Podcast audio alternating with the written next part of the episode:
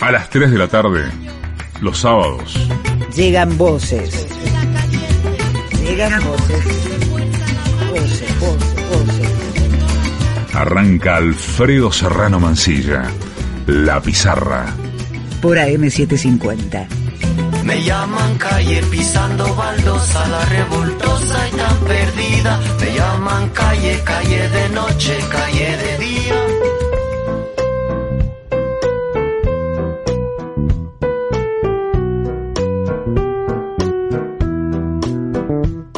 Érase una vez, érase una vez un pueblito, un pueblito muy chiquito, con un nombre muy feíto, diría yo.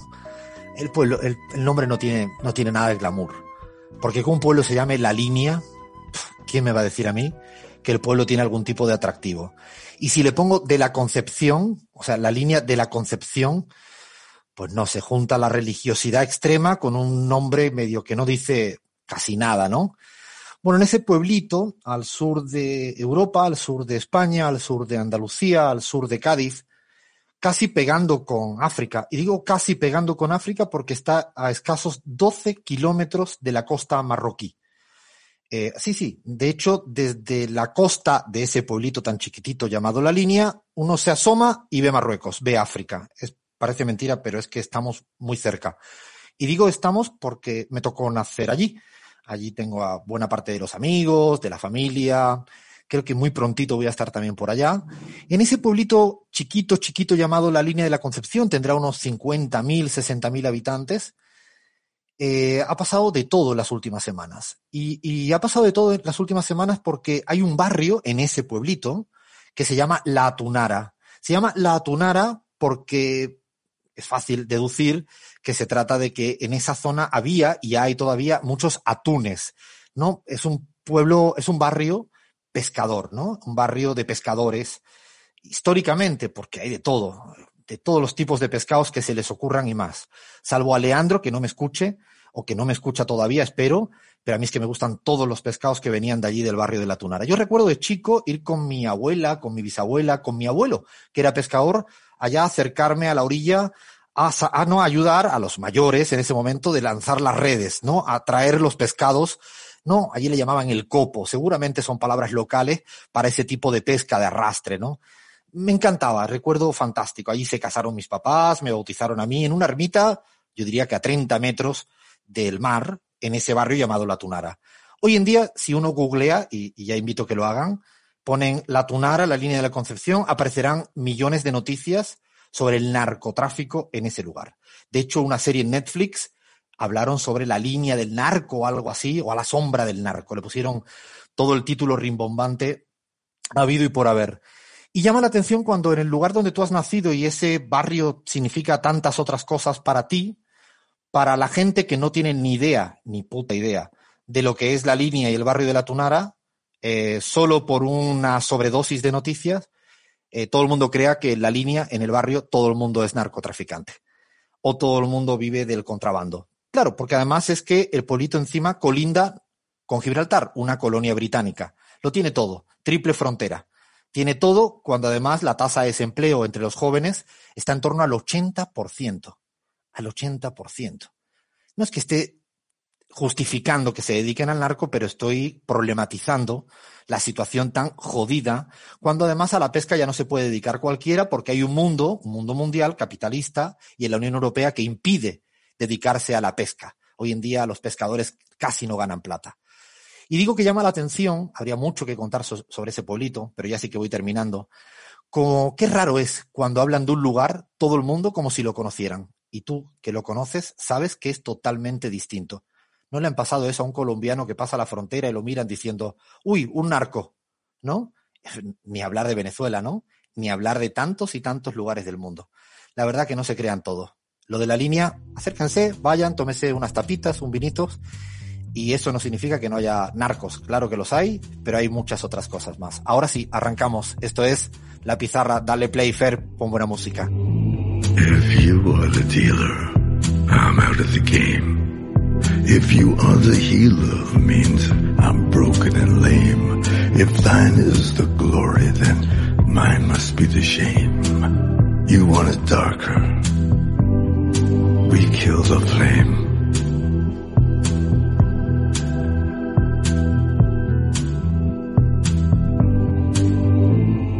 Magnified, sanctified be thy holy name. Vilified, crucified in the human frame. A million candles burning for the help that never came. You want it darker.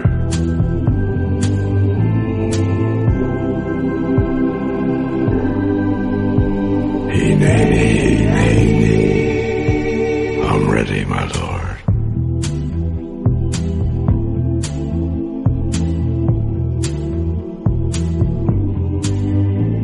There's a lover in the story, but the story's still the same. There's a lullaby for suffering and a paradox to blame. But it's written in the scriptures and it's not some idle claim. You want it darker. We kill the flame.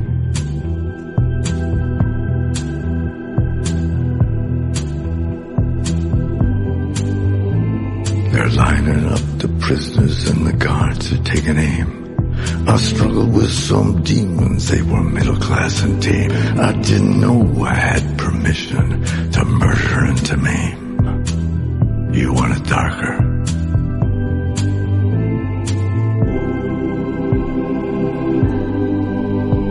Hey,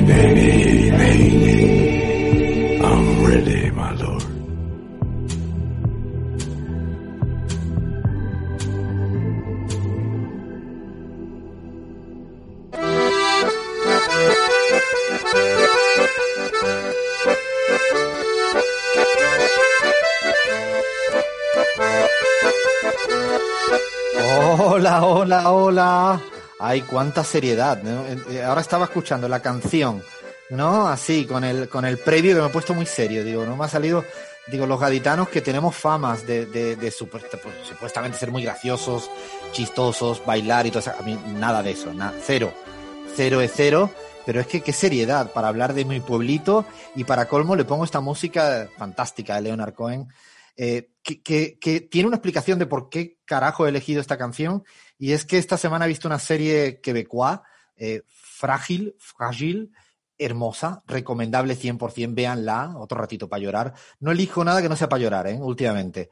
Qué serie, madre mía, pero buenísima, espectacular, muy, muy buena. Y salió esta, esta música de Leonard Cohen, esta canción, y la verdad que es fantástica. Es como para, así casi nos podría acompañar todo el programa, porque creo que se podría hacer radio con esta música de, de fondo, pero los puristas de la radio me van a decir que no se debe contaminar tanto cuando uno hace un programa de radio. Esto será otro debate con los que saben de radio, porque yo no, nosotros, bueno, yo no, el resto no sé, más o menos, más o menos. Bueno, voy a, presentar al que sí sabe de radio, eh, al que más sabe de radio de los que estamos acá, creo, creo, creo que es nuestro Leandro Álvarez. Compañero, ¿cómo estás? ¿Cómo va todo? Por favor, Alfredo, qué presentación, ¿eh? Me pones la vara bastante alta con esto del que más eh, sabe de radio. Alfredo, bueno, el día de, de hoy en Fútbol y Política, eh, la verdad que esta última semana eh, tuvimos muchísimo, muchísimo movimiento en lo que respecta a la relación del fútbol y la política. ¿Por qué? Porque muchos... Leandro Álvarez, no, no te voy a permitir hablar hoy de fútbol. Eh, le voy a decir No. a la gente que nos escucha, a Bueno. ti, a Abraham, a Chris y a Gaby, que eh, la Liga Española se ha terminado. Yo no he, querido ver, no he querido ver el partido de fútbol, sobre todo del Atlético de Madrid, que es el que espero que haya ganado, y lo digo así en condicional, porque me pongo muy nervioso viendo el fútbol. Muy, muy nervioso. Y además quiero que pierda el Real Madrid como sea. Siempre, Entonces, siempre. obvio. no iba a salir bien el programa de radio si en el previo, en vez de comer y relajarme y estar tranquilo, lo voy a ver después. Pero tengo mis cábalas y no quiero, por favor, no voy a mirar hoy redes sociales, también lo advierto, ningún comentario voy a responder, absolutamente nada. Así que lean, ten cuidadito dónde te metes, por favor. Alerta, alerta, spoilers, por favor no le cuenten nada a Alfredo de cómo salió el resultado ahí de la liga, de la liga española de fútbol.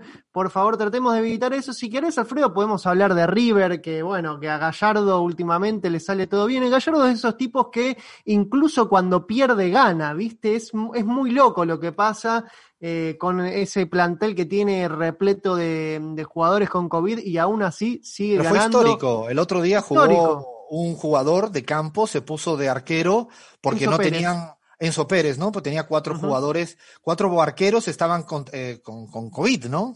Exactamente, y aún así ganó. Después también jugó contra Boca el, la semana No pasada. hables, no hables, no hables de eso. Pero fue una derrota, una derrota con, con sabor a triunfo, ¿no? No, los- no, no, los- no, no, no. Eso es de los perdedores. Ese discurso, si ya te he dicho que no creo ni en el espíritu olímpico, ni, es, ni en ese, todo, lo importante es participar. ¿Qué participar ni participar? No, no, eso siempre a, la izquierda perdedora en. Europa nos decían eso. No, me gusta ganar las elecciones, el fútbol, todo. Bueno, eso es algo que aprendió mucho el guardiolismo, ¿no? De, de- de tratar de, si bien eh, preservar el buen fútbol, siempre lo, importante también es ganar, ¿no? Jugar bien y ganar. Y hablando de guardiolismo, en esta edición de Fútbol y Política, Alfredo, vamos a hablar de uno de los referentes del club que eh, actualmente dirige. Estábamos hablando de Riyad Mahrez y al principio habíamos dicho que se habló mucho de fútbol y política en esta semana porque muchos jugadores de fútbol se eh, pronunciaron a favor del pueblo palestino en esta um, terrible masacre que llevó adelante el ejército de Israel en respuesta a los, eh, eh, a los ataques de Hamas del grupo Hamas. Bueno, Riyad Mahrez es uno de los jugadores que se manifestó en solidaridad con el pueblo palestino y vamos a hablar un poquito de él. Fantástico. Pues vamos a hablar del Manchester City, cosa que me gusta. Me gusta además el jugador. Ese es un gran jugador, Maretz, ¿no? De los grandes jugadores del City. Claro, sí. y a ver qué, a ver qué ha comentado sobre el tema palestino, porque hay una competición de mierda entre el gobierno de Colombia y el gobierno de Israel, a ver a a- ¿no? quién mata más. Por favor, paren de una pinche vez, paren de una vez, por favor, por favor, dejen no a los palestinos no solo en paz, sino también dejen un poco en paz al pueblo colombiano que se estará manifestando con muchas razones. Lo digo porque me pone casi de los nervios eh, ese, esos dos gobiernos que no esos dos pueblos, que son completamente eh, distintos lo uno del otro. Lo vamos a tener la primera hora entonces, fútbol y política. Nos vamos a ir al Manchester City a hablar de la posición de, de ¿no? De que ha sido interesantísima. Tenemos una segunda hora del programa también con una conversación, una charla ahí, espero que nos atienda, nos atienda por acá, por Zoom, a una actriz argentina que yo creo que la admiramos acá muchos y muchas. Hablamos de Martina Guzmán, hoy en día una actriz argentina más que conocida. Ha hecho la última serie que está saliendo en Netflix, El Inocente, ha hecho El Marginal, pero películas fantásticas, La Quietud, El Hijo, Leonera. Bueno, y además de mi admiración, la vamos a tener en la segunda hora, vamos a hablar de todo, voy a presentar al otro que le admira y mucho, lo sé, lo sé, soy consciente de ellos, y para eso me voy a España, donde ella está, porque luego la vamos a llamar a España. Abraham Verduga, ¿cómo estás, compa? ¿Cómo va todo? Alfredo, querido, compas, un abrazo para todo el equipo. Bueno, yo estoy realmente ansioso eh, por escuchar esa entrevista con Martina Guzmán. Yo me declaro fan desde ya de Martina Guzmán. He seguido la serie El Inocente, me encanta, pero además la he visto antes en El Elefante Blanco. En fin, una actriz realmente maravillosa, maravillosa. Eh, decirte, Alfredo, que estoy muy contento porque el Barcelona de verdad, el Barcelona de Latinoamérica, el Barcelona Sporting Club, Abraham. el equipo de la mitad más uno del Ecuador ha ganado, bueno, es un empate, pero que sabe a gloria, contra Boca Juniors, octavo de, octavo de final en la Copa Libertadores. Barcelona saca un empate valiosísimo en la bombonera. ¿Qué te parece, Alfredo? No, me parece bien. Todo lo que sea fastidiar a Boca ya me acabo de meter en otro problema. Ya me metí en otro gran problema que me metí, pero me parece bien. Ese equipo me cae bien, me cae bien el Barcelona de Guayaquil. No tanto el Emelec de Rafael Correa. No, es un equipo elitista. No, el equipo elitista. No, me, de los jailones, ¿no? Dicen allá, no, jailones no, los, lo- los jailones lo dicen en Bolivia, me mezclo. Allí dicen los, ¿cómo dicen? Los pelucones, los Los pelucones. pelucones, los aniñados, en fin. Los aniñados, eh, todas El esas cosas. azul, como le dicen, ¿no? El ballet azul. El no lo había escuchado esa palabra nunca. Bueno, ahí Abraham nos va a tener luego también análisis de política. Sigo presentando a todo el equipo. Ahora me voy agarro así como un avioncito y me voy para Bolivia. Me voy directamente, a ver si es cierto. Estará en La Paz, estará en Cochabamba. Eh, no le voy a decir Cochabambina porque se me va a ofender. Gabriela Montaño, ¿cómo estás, compa? ¿Cómo va todo? ¿Cómo estás, Alfredo? Ofenderme no me voy a ofender, pero, pero bueno, no me tocó nacer en Cochabamba. Es Eh, verdad. eso dice, eso dice en las redes, pero no son, no todo lo que dicen las redes es verdad. Este es un ejemplo.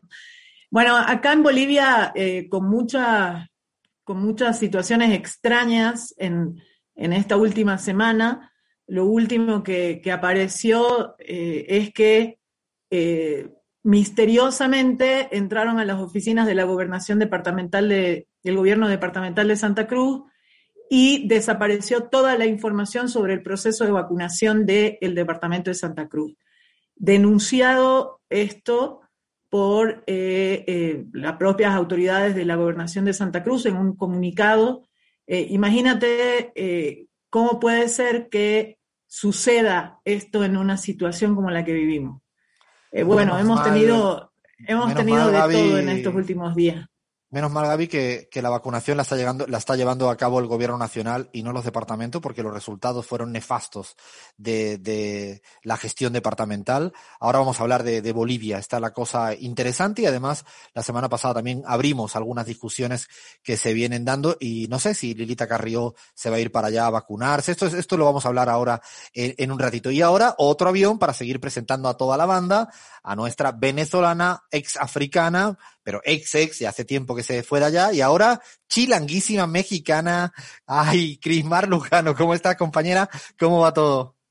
Alfredo, un abrazo, saludo compañeros. Bueno, otro sábado, otro programa de Radio La Pizarra, muy contenta pues de seguir a bordo de este barco. Esta semana, fíjate que tenemos ya varias semanas como tratando de hablar sobre qué comemos, qué desayunamos en Latinoamérica y hoy justamente esperemos que si la entrevista con Martina lo permite, pues podamos llegar hasta la meta y finalmente compartir con toda nuestra audiencia cuáles son nuestros platillos favoritos por países, regiones, eh, de lo que comemos en la mañana un pan tostado. Fíjate, lo voy a decir en, un, en un tono muy andaluz, un pan tostado, no se me va a entender nada, ¿no? Esto lo vamos a tener en la segunda hora del programa y también va a haber en la segunda hora del programa, si hay tiempo, que yo espero que sí, un populismo con ojos claros muy particular porque nos vamos a ir a un país, yo me atrevo a decir que muy desconocido. Muy, muy desconocido. Hablamos de la gran India. Esto va a ser en la segunda hora del programa.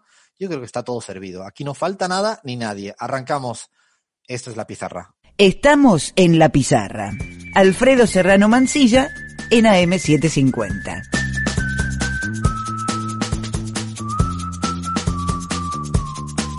Y bueno, toca, toca la hora del análisis de la política internacional. Hay mucho, mucho, mucho que contar, que analizar, que ver, que discutir semana tras semanita. ¿Qué semanas? Madre mía de mi vida, qué semanas. Ya siempre lo decimos. Estamos ahí ya casi terminando mayo y yo estoy como si estuviera en octubre, octubre, noviembre. Así, por intensidad, estamos en octubre, octubre, noviembre. Hay mucho que hablar y quiero empezar con Chile, fundamentalmente porque la semana pasada, el sábado, nos quedábamos, ¿no? Eh, ahí, a ver qué ocurría la elección de la Convención Constitucional, esa suerte de constituyente. Eh, y también han habido cierre de listas en las primarias eh, de cara ya a las presidenciales. Pues se han juntado las dos cosas. En Chile, poco por, porque entiendo que no todo el mundo tenga que estar al tanto, hay, hubo elecciones a la constituyente, pero también eh, estamos ahí a la vuelta de la esquina de elecciones presidenciales que serán en noviembre de este año y se cerraba la lista a las primarias. Eh, por ahí hay algunos titulares para ir un poco viendo cómo los grandes medios han eh, leído, interpretado el resultado de las elecciones eh, a esa a esa institución, a esa asamblea, a ese plenario que tendrá la responsabilidad de escribir una nueva constitución y darle por fin boleta a la constitución eh, pinochetista. Tiene por ahí, Abraham, cositas que han venido diciendo los medios al respecto, ¿no? Alfredo, sí, sorprendentemente, diarios como Pan Post, ¿no? Se sienten sorprendidos, ¿no? Parece que sienten algún tipo de, recelo con lo que ha pasado en Chile. Titula de la siguiente forma, Chile compró vuelo directo a Caracas, para empezar, y luego siguen con una pregunta. ¿Por qué es tan peligroso lo sucedido en Chile? Imagínate esto, o sea, droga dura como para arrancar, Alfredo, ¿no? vuelo directo a Caracas. Espera, porque esto es, eh, Chile compró vuelo directo a Caracas. Eh, o sea, si el pueblo vota de una manera determinada, eh, compra directo a... Y, no, ¿por qué no dicen un día, eh, no? Comprar un vuelo directo hacia Nueva York. Digo, por, por la misma ridiculez, estupidez que, que suelen decir. Lean, y querías decir algo al respecto, ¿no? No, Alfredo, que eh, si el resultado hubiese sido distinto, no me imagino a a los diarios titulando Chile compró vuelo directo a Bogotá, por ejemplo, en Colombia, ¿no? Me imagino que no. De todas formas, igual Santiago de Chile, Bogotá, más o menos están atravesando una crisis política parecida. Bastante parecida. Bueno, hablando de Colombia, eh, Semana, la revista colombiana, también se ha pronunciado al respecto de las elecciones de, de Chile. ¿Qué es lo que dijo Abraham? Efectivamente, Semana titula de la siguiente forma, elecciones en Chile dieron un giro a la izquierda y la incertidumbre ya forma parte del paisaje. ¿Qué viene? Se pregunta Semana. Claro, la izquierda siempre es una incertidumbre, ¿no? No, porque de hecho estaban tranquilos, había muchas certezas. Eh, eh, previo a, la, a las elecciones, con la derecha gobernando, era un país que se caracterizaba por la certidumbre de la ciudadanía, sobre todo que le iba mal. O sea, la única certeza es que el modelo no iba. Eh, la verdad que la, la, la, vuelta de tuerca que buscan los ciertos titulares de, la, de los medios de derecha, militantes, ¿no? Eh, y bueno, eh, también incluso han intentado ser un poco más ecuánimes, ¿no? El New York Times, no sé si porque lo iba viendo muy de lejos o porque no ha podido tapar con un dedo la opiedad. Claro, The, New York Times simplemente, bueno, trata de deslizar lo que eh, es la realidad, la puñetera verdad, ¿no? Los progresistas ganaron en Chile, dice el New York Times, y ganaron en grande. Bueno, una obviedad, pero esto es información, señores. Ganaron por, por en grande. Por lo menos pusieron la información. A, a modo de mínima lectura, eh, lo, lo, más importante y llamativo es que la, la derecha iba en coalición como un, una única lista, Chile Vamos, eh, y eh, Chile Vamos no fue. O sea, el Chile Vamos no fue porque no logró aglutinar ni siquiera ese tercio en la Convención Constitucional que le hubiera permitido hacer cualquier tipo de bloqueo a, a lo que se redacte eh, por los constituyentes o por los electos, ¿no? Eso es fundamental, porque no van a tener la llave para vetar cualquier texto por un lado progresista. Así que el, objetivo que se había puesto la derecha yendo unida, insisto, yendo unida, no. Al otro lado, ¿quiénes son los ganadores? En el fondo, los ganadores es la Alianza Pruebo Dignidad, que la conforma el Partido Comunista chileno, encabezado por Daniel Jadue, por eh, Carol Cariola, por Camila Vallejo, entre otros y otras, y el Frente Amplio. En esa coalición han sacado pues una fuerza muy importante, muy importante, muy, muy importante. Y la sorpresa, entre comillas, ha sido una lista que se llamaba Lista por el Pueblo, que aglutina mucha gente que no venía de la vieja partidocracia política. O sea, gente que venía de los movimientos que se generaron en Chile en contra del modelo neoliberal. Ha habido una gran representatividad de esta, de este sector. Dicho de alguna manera, tienen una gran representatividad la izquierda más partidaria y la izquierda menos partidaria más movimentista. Ocupan una mayoría. Ha habido muchas lecturas también. Pamela Giles, que es la, una de las que iban del Partido Ecologista, su marido se presentaba a una elección de una gobernación, le ha ido muy mal, a ella le ha ido muy mal también en términos constituyentes. Victorias interesantísimas, Santiago se ha quedado en manos del Partido Comunista, Santiago, Santiago, sí, sí, Santiago. Es que votó la gente. La gente vota, ¿sabes? La gente vota, elige y a veces elige Partido Comunista y bueno, es lo que pasa, ¿no? Se tienen que fastidiar los que no le gusten, como a veces nos fastidiamos cuando eligen a otras candidaturas los que no nos gusta. Ha habido, bueno, Daniel Jadue, que lo tuvimos aquí en la pizarra, el principal candidato presidencial hoy en día en Chile, Barrio, 64% ganó en su intendencia, en la alcaldía de Recoleta. 64%. O sea, Gaby, superó el 55 de Lucho Arce. Imaginaros, ¿no? AMLO con 54 puntos, Alberto Fernández con 48. Madre mía, cómo está el tsunami de, de la izquierda en América Latina. Realmente en Chile ahora ya se están cerrando las presidenciales, la lista es primaria. Eh, es difícil de explicarle, ya se digo porque ha habido muchos vaivenes a última hora. Lo interesante es que, por ejemplo, las primarias dentro del Partido Comunista Frente Amplio van a estar Boric y Daniel Jadue. Ahí veremos quién es el candidato presidencial. La derecha, fundamentalmente Joaquín Lavín, es el hombre más fuerte, ¿no? Que le ha ido en, en la derecha. Vamos a ver qué ocurre. Todavía no se ha cerrado esto porque, a diferencia de la Argentina, en Chile no es obligatorio hacer unas primarias si no vas en coalición. Lo digo porque es un pequeño matiz que hasta a mí me costó trabajo entender esta semana y gracias al equipo nuestro de Pedro Santander y otros nos lo explicaban así de manera no muy cuidadosa. De Chile nos vamos a ir al Ecuador porque, porque, porque, a pesar de que Abraham no va a querer leer nada, pero es que eh, pasado mañana, el día 24, toma posesión eh, Lazo. Sí. Lenin se fue, le podemos cantar algo, y Lazo, y Lazo llegó. ¿Qué dicen lo, los titulares de, de, prensa respecto a, a, a la llegada de, de, de Lazo a la salida de Lenin, a lo que ha ocurrido en términos de la conformación de la Asamblea, que hay que recordar que la presidencia se la quedó eh, o mejor dicho, la facción de derechas de Pachacutic, porque acabó, es muy raro todo, ¿no? Que, que la dirigencia del movimiento indígena acabe acordando con la derecha banquera, o sea, una coalición banca-movimiento indígena, no se entiende, ¿no? Abraham, ¿tú lo entiendes o, o explícaselo a la audiencia si eres capaz? La esquizofrenia política, Alfredo, no, no, se me ocurre otra forma de definir la situación en Ecuador. Hay una frase de Juan Montalvo, me parece, que dice, último día del, del despotismo y primero de lo mismo. Bueno, a eso vamos a asistir el, el 24 de mayo, este lunes, en Ecuador. Y claro, eh, en el caso de Pachacutic son como cuatro facciones. De hecho, Yacu Pérez, que fue el, el candidato de Pachacutic en las elecciones anteriores, ya se apartó del movimiento político que lo patrocinó, para que tengan una idea ¿no? de la situación eh, tan eh, caótica que, sufre la política en, en mi país. Y bueno, eh, lo cierto es que Lenín Moreno se va, ¿no? Lenin Chao, este es un grito que lo hemos venido promoviendo hace ya mucho tiempo, pero el 24 de mayo Lenin Moreno se va y el universo titula Lenín Moreno retomará las charlas y por ahora dice que no volverá a la política, Alfredo. ¿Qué te parece? Yo no sé si, si esta, este anuncio de Lenín Moreno sorprenda, el hombre dice que no volverá a la política, no sé quién carajo quiere reclutar a Lenín Moreno en sus filas, francamente. por eso, por eso no va a volver a la política, porque no terminaba el titular, porque nadie lo quiere. Eso es lo que no. Coma, porque nadie lo, lo, quiere ir a dar a charla a sus nietos y a otra gente, porque. Y le invitamos aquí en la pizarra cuando quiera a dar una charla radial. Le invitamos sometiéndose a lo que no se ha querido someter en ningún momento, que eran nuestras cariñosísimas eh, preguntas. Lo de Lazo, ¿cómo se está viendo, Abraham, allá? Bueno, el comercio titula Guillermo Lazo usa TikTok para asegurar que en lugar de pactos elige el bienestar del Ecuador. Hoy en Ecuador se habla de la Real, de la Realpolitik Talk, ¿no?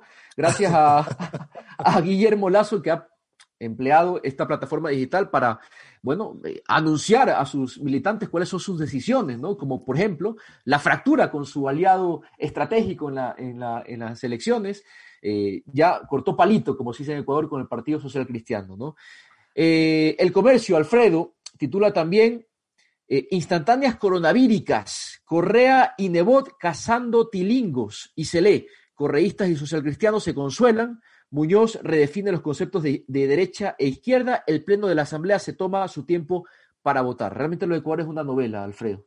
Es difícil, de verdad que eh, me siento, no sé cómo, es difícil de explicarle a la audiencia, yo creo que nuestra, la pizarra, de, en Argentina, en Bolivia, en España, eh, incluso me atrevo a decir que la ecuatoriana, lo ocurrido. Yo creo que eh, la toma de posesión de Lazo es el lunes.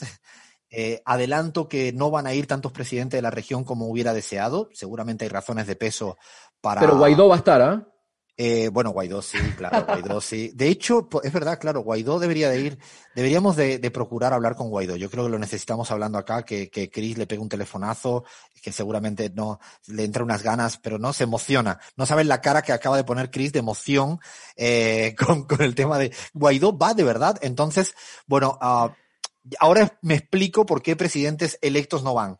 Eh, antes creía que era por un tema de pandemia, porque claro, para ponerse al lado de un presidente no electo no tendría mucho, mucho sentido. Y lo que no me creo voy a ir a contracorriente, lo voy a lanzar para que ver el comentario de, Gaby, que ha estado a veces gestionando y lidiando en las asambleas. Eh, lo que no me creo, Abraham, y lo voy a decir aquí para que nos escuchen todas y todos en Ecuador, sobre todo, pero también afuera, es que el Partido Social Cristiano de Nebot haya uh, terminado la relación con el gobierno banquero de Lazo. Yo hay una palabra que no sé si se entiende en la Argentina, en otros países se llama paripé. Hacer el paripé. En mi tierra hacer el paripé es como eh, simular que algo ocurre, pero que no termina de ocurrir. La verdad que creo que se han enojado un poquito. Y no me creo ahora tampoco que el señor Nebot sea una suerte de hombre honesto, ético y moral. Eh, disculpen, pero cada día soy más incrédulo en relación a la política o a la vieja política ecuatoriana. Porque estos pactos en la Asamblea, Gaby, eh, que te tocó a veces, ¿cómo, ¿cómo se lee cuando estás en el fragor de la batalla y a veces tienes que acordar con el mayor adversario político? Es que yo creo que en la mayoría de los casos la derecha en las asambleas se mueve por espacios de poder, ¿no? O sea, eh, si, si eh, digamos, comisiones vienen, comisiones van, espacios, en el caso de Ecuador, dentro de la CAL, eh, seguramente algunos juegos también en el Ejecutivo, etcétera, etcétera. la derecha jamás se mueve ni en la Asamblea ni en ningún otro lado eh, si no es por cuotas de poder, ¿no? Por, por, por espacios y seguramente eh, en ese inmediato fragor no, no encontraron lo que querían, digamos, ¿no?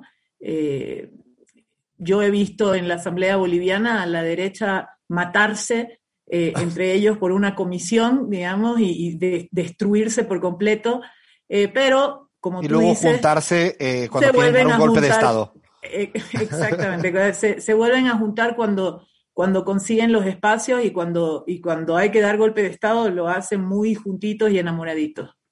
Sí, yo también creo que en eso, cuando pasa el tiempo, quizás ahora también está todo con las heridas muy abiertas en el Ecuador y eh, lecturas así muy coyunturales de todo este tipo de cosas. No, creo que es mejor dar- dejarle tiempo, dejarle tiempo al tiempo. Seguiremos explicando Ecuador porque es difícil. Esto requiere, yo creo que casi un programa de 25 horas seguidas, no mínimo, para que logremos explicar algo no más de todo lo que ocurre. Nos vamos a ir a Argentina ahora. Tienes por ahí, Cris, también el trato exquisito exquisitísimo que le dan los medios de comunicación. En Argentina, el presidente Alberto Fernández, en el día jueves, tomó una decisión, desde mi punto de vista, la más correcta y la más necesaria posible.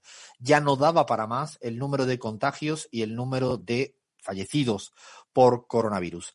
El, por fin, el alcalde o el intendente de Capital, ¿no? Habrá el Leán, ah, dijo, ok, voy a seguir. Necesito muchos muertos para aceptar lo que no quería aceptar durante semanas. La verdad que fue lento, ¿eh? Uno que se, no que se presume de buen gestor y como muy eficientista, a mí si la persona eficiente tarda tanto en tomar decisiones y el coste son muertos, la verdad que no creo en la gestión eficiente de ninguno de los que decían que la reta era eficiente. Pues la eficiencia se puede medir en muertos, ¿no? En, en un tema como el coronavirus. Lo digo porque tardó mucho. Mucho significa mucho. Bueno, menos mal que ahora se ha sumado a esto y la verdad que desde acá en la pizarra le pedimos a la gente que cumpla al máximo lo establecido. Está muriendo mucha, mucha gente. Llega un invierno muy jodido. Y nada, a escuchar radio y a, y hacer caso omiso de las tentaciones de rehacer reuniones sociales y de cualquier tipo. Realmente los números de fallecidos a mí me ponen nervioso. Yo cada día, llevo ya 15 meses donde no hay día que no, la verdad que lo miro y me pongo, porque me pone nervioso, me pone mal. ¿Cómo me pone? Bueno, no, no queda otra. La verdad que la situación. Y, y le pido también a, la derecha argentina que no mire lo que está pasando en España cuando le conviene y que deje de mirar lo que no pasa en Europa cuando no le conviene. O sea, ahora miran en España porque han abierto, pero no miran cuando estaba cerrada España. Eh, es que son, la verdad, ridículos en esta manera tan sesgada de mirar lo que está ocurriendo en, en el mundo.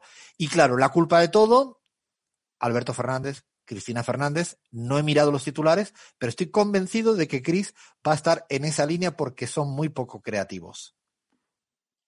Fredo, la verdad es que mmm, cada semana pareciera un poco más de lo mismo, ¿no? Por ejemplo, Mendoza dice, la carta secreta de Alberto Fernández para darle un contragolpe a Cristina Kirchner. Clarín, más o menos en la misma línea, dice, la nueva encuesta con la que Cristina Kirchner le marca la cancha a Alberto Fernández.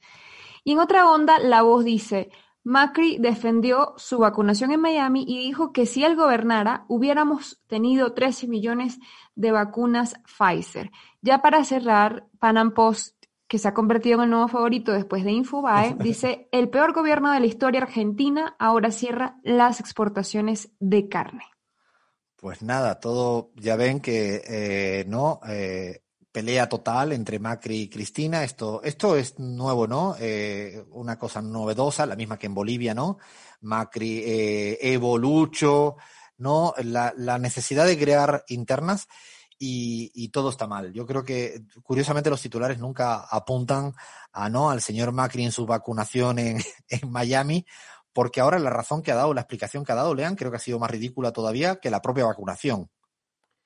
Eh, sí, Alfredo, y, me gustaría destacar algo que dijo también Macri, que es que, eh, y subrayarlo, ¿no? Que en su gobierno se hubiesen conseguido más vacunas. Es eh, un nivel de caradurez impresionante, Alfredo, impresionante. Pero, Lea, ¿no, no, ¿no viste cómo llegaron la lluvia de inversiones durante los cuatro años de, de gestión? No sé cómo puedes, la verdad que no entiendo cómo puedes descreer de él habla como si nunca haya gobernado, ¿no? Como si esos cuatro años de, de gobierno no, nunca sucedieron. No, llegaron el empleo, la lluvia de inversión, los mejores salarios, la verdad que Macri, el problema de cuando uno gobierna y gestiona mal es que ya no se le, no lo cree nadie, ¿no? Eh, yo creo que se habrá reído hasta eh, su propio gabinete cuando dice, Macri, ah, cállate, dale, no te metas en, en, esa.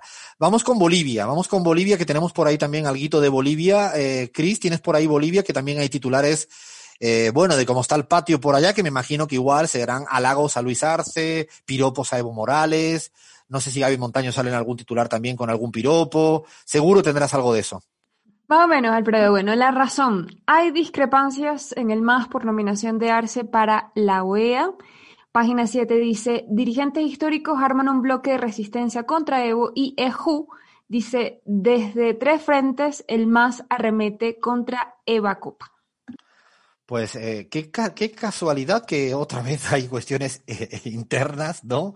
Eh, ¿Cuál es la estrategia, Gaby? ¿Cómo le explicas a la gente, no solo en Bolivia que nos escucha, sino afuera, de esa estrategia como el intento de romper, ¿no? Eh, de cómo no pudieron por afuera, porque el golpe fue como fue y los resultados electorales le fue como fue, yo creo que cambian estrategia de eh, erosionar por afuera para intentar erosionar, erosionar, por adentro, que no es nueva, porque entiendo que durante tu periodo de gobierno también esto se trabajó, ¿no? Sí, esto es viejísimo, ¿no? Eh, lo intentaron entre Álvaro y, Evo al principio del gobierno eh, de Evo, y, lo intentan siempre permanentemente generar o mostrar de manera mucho más intensa las discrepancias que puedan haber dentro del MAS, pero por supuesto se callan otras cosas. Han habido denuncias esta semana brutales, eh, y te pongo una que a, mí me deja temblando realmente, porque el que se anime ahora a defender a, el gobierno de Yanine Áñez ya no está defendiendo solamente un golpe de Estado, sino está defendiendo el narcotráfico en Bolivia. Eh, una de las noticias más brutales es que eh, resulta que en un informe de la 1DC, es decir, el, mecanismo de Naciones Unidas encargado del tema narcotráfico, eh, se desaparecieron unas cuantas eh, decenas, cientos de kilos de droga durante el gobierno de Áñez, mientras Murillo era ministro de gobierno, y casualmente, mira tú la casualidad, el Ministerio de Gobierno compraba más casi medio millón de bolivianos en talco para pies durante el gobierno de Yanine Áñez. Claro, eso no aparece en titulares, pero eh, son cosas brutales que uno dice, no, ¿cómo puede suceder esto? Y, no aparece en ninguna parte. Son, son, la verdad que demasiado descarados, ¿no? Es como la prensa, eso que dice bien Abraham, que a mí no me va a salir nunca, la prensa independiente, objetiva y neutral, la verdad que son unos, unos descarados con el tema, eh, sobre todo como tratan en el caso boliviano igual, yo creo que están deseando. Yo lo decíamos la semana pasada, ahora lo podemos decir más claramente. La imagen de, de Luis Arce está por en, en 50 puntos, o sea, 50 puntos de imagen positiva. Hay una expectativa positiva de, de, que resuelva los problemas económicos de por encima de 50 puntos. Hablo del presidente de, de, Bolivia, ganó por 55. O sea, eso yo creo que es lo que le tienen un poco, claro, con la dificultad, ¿no? Eh, de, de, buscar la vuelta para erosionar. Yo creo que la interna va a ser, es viejísimo y ahora, claro, teniendo a Evo afuera, van a intentar generar la mayor zozobra a vida y, y por haber. Terminamos con un tuit que tienes por ahí, Lean, que es otra de las noticias reciente, impactante de estos días, ¿no? Sí, Alfredo, quizás la foto de la foto política de los últimos días, sin lugar a dudas, es la foto que se sacaron los expresidentes Lula da Silva y Fernando Enrique Cardoso. Se reunieron, se reunieron después de que en una entrevista en marzo Fernando Enrique Cardoso dijo que en un eventual balotaje eh, entre Lula y Bolsonaro votaría con Lula y el tuit que tengo para leerles es los de la cuenta Lula oficial, los expresidentes mantuvieron una larga conversación sobre Brasil, sobre nuestra democracia y el descuido del gobierno de Bolsonaro para enfrentar la pandemia. Ese tuit se acompaña con la foto entre los dos expresidentes. Tres cosas para terminar el análisis de política respecto a lo que has planteado, eh, a esa foto, ¿no? A esa foto política. Una, y la dejo picando, provocando para más adelante, habrá que estudiar cuál es la secuela que deja el lawfare, ¿no? O sea, después del lawfare, ¿qué se pacta para intentar destrabar lo que te provoca el lawfare? Lo dejo con tres puntos suspensivos. O sea, no es como el efecto tardío del lawfare, ¿no? Porque, ¿qué, qué, qué, qué, ¿qué, tipo de peaje? La segunda cuestión es que me gusta más la foto de, de Lula con Boulos. Con Guillermo Boulos. Esa me ha gustado mucho. Esta semana también se han reunido y me ha gustado mucho porque eso es un guiño hacia la izquierda eh, brasilera eh, que realmente es interesante. Y lo último es que lo que ha logrado Bolsonaro, unir a Lula y a Cardoso, lo cual dice todo lo mal que lo ha tenido que hacer el personaje, ¿no? Lean, es un desastre absoluto. Macri puso de acuerdo también a, a Massa al interior del frente de todos. Yo creo que esto están logrando cosas eh, únicas. ¿eh? Bueno, Lazo por poco pone de acuerdo al Partido Social Cristiano y al Correísmo. O sea, tienen que ser únicos para crear este tipo de, de, de acuerdos. Bueno, paramos, paramos a, acá eh, la política internacional y tomamos oxígeno, aire eh, para abordar fútbol y política y no hablamos de Liga Española. Vamos a hablar del Manchester City, de Maret. Seguimos en la pizarra. Hasta las 17. Estamos en la pizarra.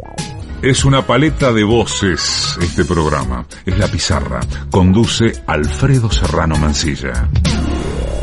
En AM750.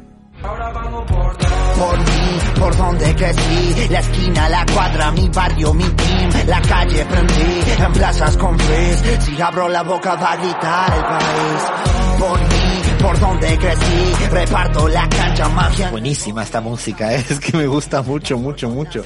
Es muy buena. ¿Esta la elegiste tú, Lean, o la eligió Fer?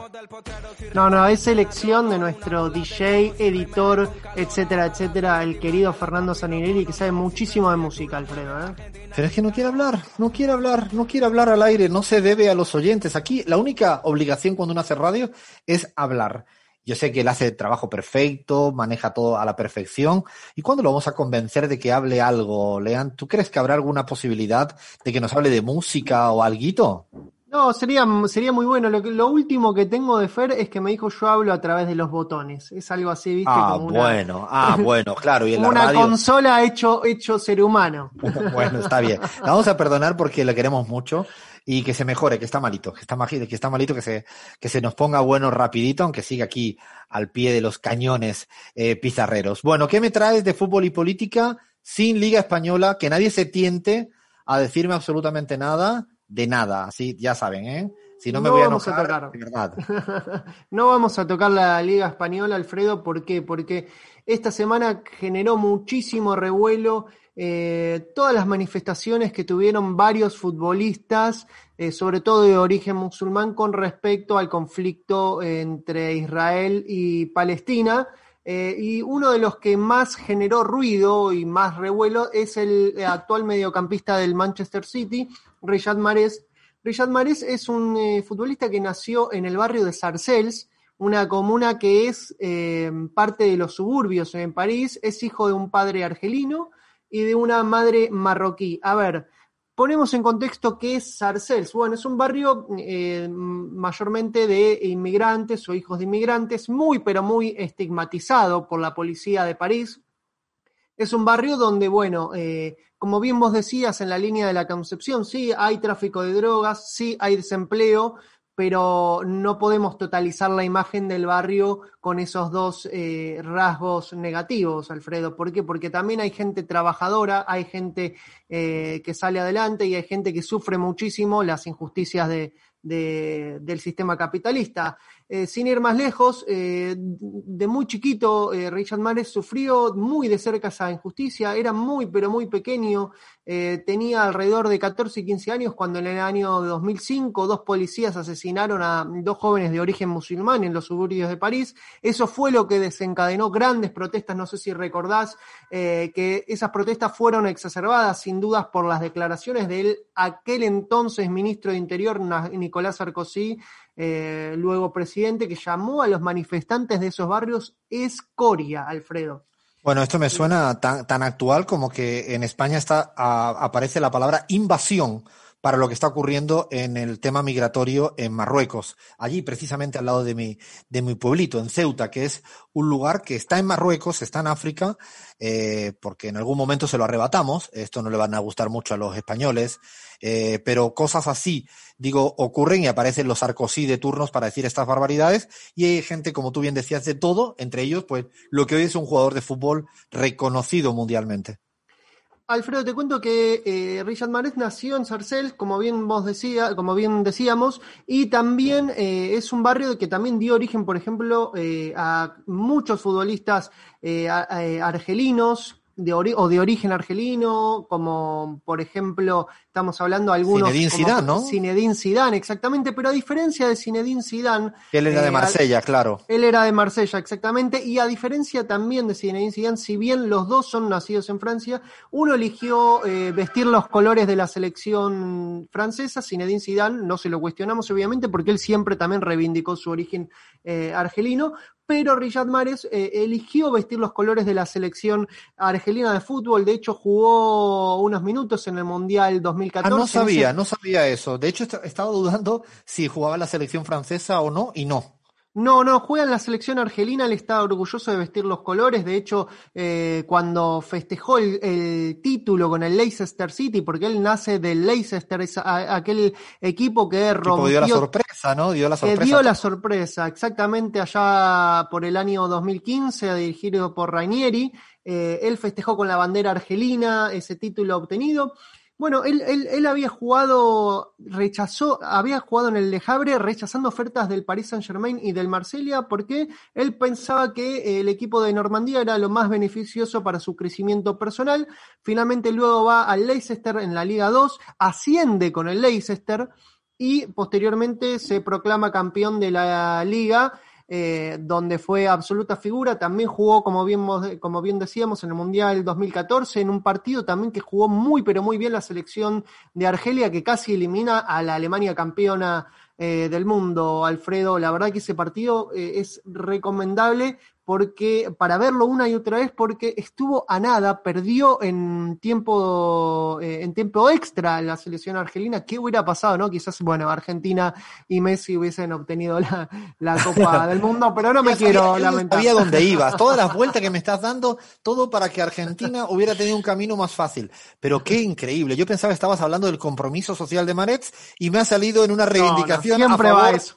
No, está, ya entiendo, ya entiendo. Sí, bueno, sigue, sigue, sigue. Pero decíamos, ¿por qué era noticia Marés esta semana? Por su apoyo eh, explícito al pueblo palestina, subió un mensaje a sus redes sociales mostrando la bandera de Palestina y con el hashtag Save. Eh, a ver, ese tweet eh, de Marés fue retuiteado por más de 50.000 eh, usuarios, no voy a decir personas porque a veces no son todas personas los usuarios, y recibió muchísimo eh, afecto de parte de los usuarios palestinos de Twitter que le daban las gracias, pero también, pero también muchos reclamos de compatriotas argelinos que, por ejemplo, le recriminaban que no rechazara la violencia israelí contra Palestina del mismo modo eh, que podría haber rechazado la eh, violencia que se ejerció eh, durante las protestas en el llamado Irak argelino, en las protestas contra el gobierno del aquel entonces presidente Bouteflika. Claro, exactamente, que dimitió por esas protestas y que, sin embargo, también dio a luz a un régimen militar que actualmente gobierna Argelia y que las manifestaciones a principios de año se volvieron a reavivar con mucha, mucha pero mucha violencia de parte del Estado argelino, así que, que bueno, por una parte eh, los palestinos le agradecieron, los argelinos eh, le recriminaron. Decíamos, Alfredo, que hubo muchas manifestaciones de apoyo, no sé si tenemos tiempo para... eh, No tenemos repasar. tiempo para casi nada, para ya para el broche.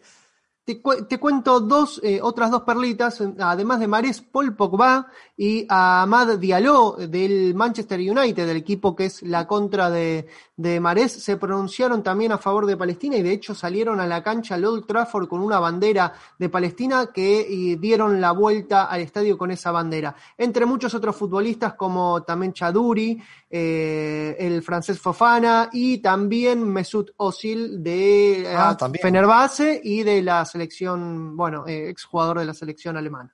Afortunadamente ha habido muchos jugadores de fútbol, ¿no? Que, que se han pre- no Eh, manifestado. De hecho, Cristiano el- Ronaldo siempre se, se ha, en eso siempre le, ¿no? Hay que eh, destacar, ¿no? Su rol a favor del tema palestino. Lo no sé si, si ha escrito algo al respecto, pero, pero sí ha sido en los últimos años muy proactivo, ¿no, Lean? Muy pero muy proactivo, ya lo habíamos abordado en otro episodio de Fútbol y Política, que lo pueden visitar en Spotify, Cristiano Ronaldo, Fútbol y Política, en Radio La Pizarra. Por último, te cuento que también el equipo palestino de Chile tuvo un gran gesto al salir Ah, a verdad. la cancha en el partido ante Colo Colo con un cufilla, ese panuelo típico de la comunidad palestina, Alfredo, en solidaridad. Ese equipo me el encanta. Nosotros somos del, de, ¿no? del equipo palestino de, de Chile. Ese, ese es de los nuestros también. Ese es de los, ese nos toca también estar. Bueno, le damos las gracias a, los jugadores de fútbol que también se pronuncian políticamente por causas tan justas como esta de, de lo que está ocurriendo contra la masacre que está haciendo contra el pueblo eh, palestino. Paramos, paramos la pelota, eh, llega tan informativa y nos está esperando en Barcelona, nada más nada menos que esa actriz argentina llamada Marina Guzmán. Seguimos en la pizarra. Sábado a la tarde, Alfredo Serrano Mancilla, en la pizarra. Una paleta de colores, una sonoridad múltiple. por AM750. Somos Una señal. Hoy, en esta travesura radial llamada La Pizarra, estamos con una actriz argentina, Martina Guzmán. ¿Cómo estás? Bienvenida a esta locura radial llamada La Pizarra. Muy bien, muy bien. ¿Cómo estás vos? Muy bien, bueno, yo en Argentina y tú en, en España. O sea, ¿esto es el mundo al revés o el mundo al, al derecho? No sé, ¿no? El mundo pandémico, podríamos decir. Un poco, sí. ¿Cómo te encuentras justamente en términos de, de pandemia, familiares, salud, todo bien? Porque acá en Buenos Aires está la cosa fastidiosa, en España creo que bastante mejor. ¿Cómo estás tú?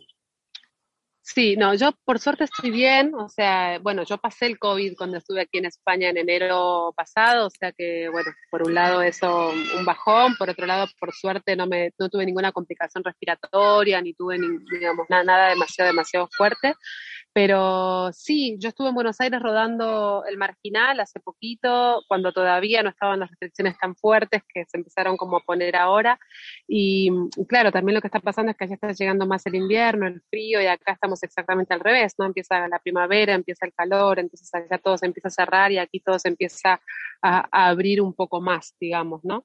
Pero sí, me, me fui con una España media, media cerrada cuando fui a Buenos Aires, me volví para acá con una Buenos Aires que estaba empezando a cerrarse y por suerte ahora llegué a una España que está abriéndose un poco más. Y además casi de veranito. Qué ganas tengo de estar por allá, pero bueno, eso va a ser dentro de, de poquito. Hab- Habitualmente, eh, Martina, empezamos la pizarra hablando del, del tema de los sueños. Y sobre todo, pero digo los sueños cuando uno está dormido, dormido. Eh, ¿Eres de las que te acuerdas de los sueños eh, o nada de nada? Sí, me acuerdo mucho, me acuerdo mucho y aparte ahora estoy haciendo aquí un máster en terapia Gestalt y justo me No resuena puedo- mucho lo que me Ah, decís. Claro. y- Me resuena mucho. Sí, tuve un taller justo la semana pasada y la anterior que fue todo sobre sueños. Así que imagínate que trabajamos un montón, los sueños en el concepto gestáltico. Tengo mi libreta en mi mesa de luz para que apenas me despierto, si tengo un sueño, anotarlo. O sea, sí, sí, sí, son una parte muy importante para mí los sueños. ¿Te acuerdas de alguno recurrente de cuando eras niña? ¿Me estás analizando? Eh, no, no, no, eso te lo haría un porteño. Un gaditano no creo que te lo haga. ¿eh? Sí, sí, sí, tengo, tengo, tengo varios así cuentos eh, de sueños así como, como recurrentes. Tengo uno que aparte es bastante heavy porque es medio como persecutorio, como de que me persiguen y no sé qué, y que lo tengo desde muy chica y que se me fue repitiendo en diferentes momentos de la vida y de una forma muy rara porque es como que hay una parte del sueño donde sigo siendo chiquita y otra parte del sueño donde ya soy la, adulta que fui siendo en las diferentes edades. Entonces es este súper fuerte, la verdad que es así como un sueño como, como fuerte donde aparte lo que se llaman sueños vívidos, ¿no? Que eh, dentro del mismo sueño también tengo algo como, no, pero pará, estoy soñando y me quiero despertar, pero después pienso que no, que no, que no es un sueño porque no me puedo despertar. Sí, así que conozco bastante Bueno. del paño. Podríamos hablar mucho. De hecho, le pregunté hace muy poquito a Pepe Sacristán, acá también en la pizarra, que estuvimos con él, y me decía Sí. justamente también es un sueño recurrente de, de estar cerca de un precipicio y querer lanzarse. Eh, de, de permanentemente, no sé, era medio, medio extraño. Es un mundo, un mundo increíble. Te, te quiero preguntar de, de chica, Martina Guzmán, ¿cómo eras? ¿Traviesa, rebelde, estudiosa? Eh, es una palabra que nunca me acuerdo cómo se dice en la Argentina. En España se le dice empollona, alguien que estudia mucho, mucho, mucho. Alguna vez me lo dijeron acá, pero no recuerdo. ¿Cómo eras, Martina, de chica? A ver, eh, creo que se tendría que poner como un personaje, por ejemplo, que me defina, te podría decir más falda. Eh, aparte para hacer como una alusión a, una alusión a la Argentina. Eh, era muy crítica, era muy, eh, muy reflexiva.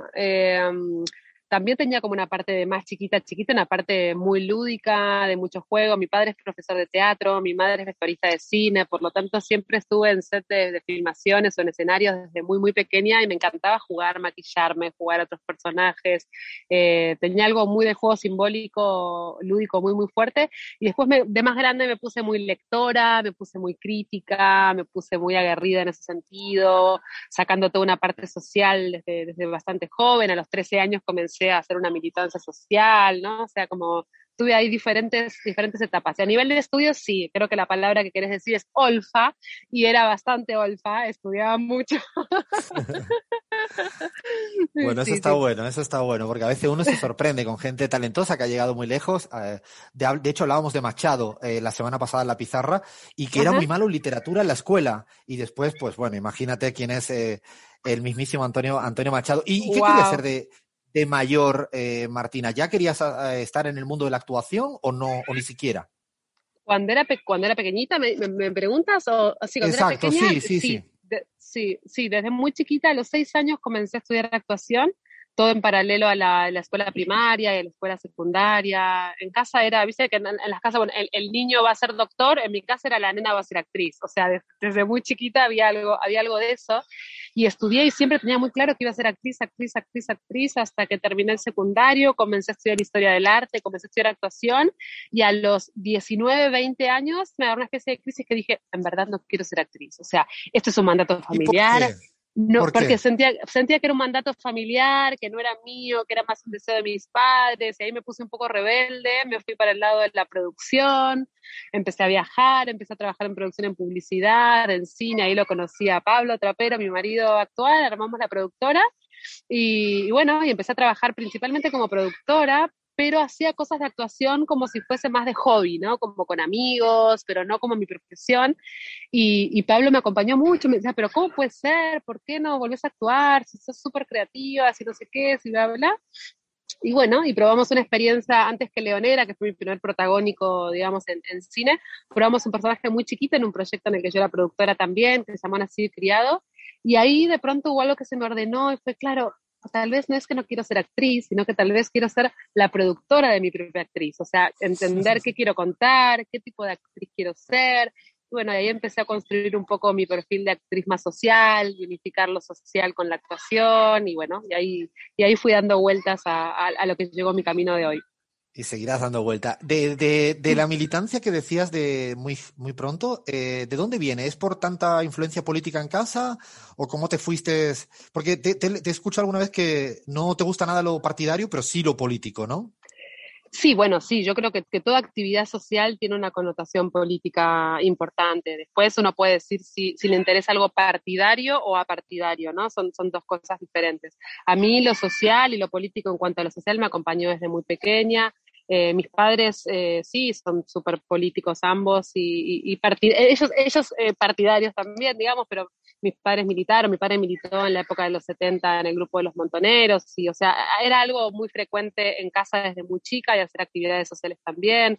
Yo hice trabajos comunitarios en una villa desde que tenía 13, 14 años, siempre fue algo que me fue acompañando, incluso cuando empecé a estudiar actuación ya de más grande, estaba entre actuación y psicología, o sea, estaba como entre esas dos áreas del área social y el área más creativo o artístico, finalmente me decidí en ese momento por, por la parte más artística. Eh, y la verdad que sí, fui dando muchas vueltas hasta encontrar realmente un espacio que me pueda sentir identificada para hacer acciones sociales eh, más concretas hasta que llegué a, a, Fundación Sí, que soy voluntaria hace, hace seis años, y que una de las características de la fundación es que es apartidaria, ¿no? O sea que si bien es súper social y es súper política todas las actividades. Tienen como actividad central a acompañar a gente en, en la calle, entre otras, entiendo, ¿no? Sí, exacto. Una, una de las tareas es el acompañamiento en situación de calle, personas en situación de calle, que yo estuve como referente de una de las zonas durante, durante bastantes años y ahora sigo como voluntaria, pero la distancia, digamos, ya, ya, ya no me ocupo por ahí tanto de, de, esa área. Y otro de los, de los grandes troncos que tiene es el de la construcción de residencias universitarias eh, para chicos y chicas que viven en zonas rurales, desfavorecidas del país y que no tienen los recursos económicos para poder estudiar y que se trasladan a la capital, digamos, de, de la provincia para poder continuar sus estudios. Y la fundación les hace todo el andamiaje académico, el acompañamiento, el alojamiento, la comida. Y yo soy coordinadora desde Buenos Aires de una de las residencias, que es la residencia de la provincia de Corrientes, donde tengo como casi 70 chicos, adolescentes, jóvenes a, mi cargo, digamos, o sea, haciendo el acompañamiento académico a la distancia.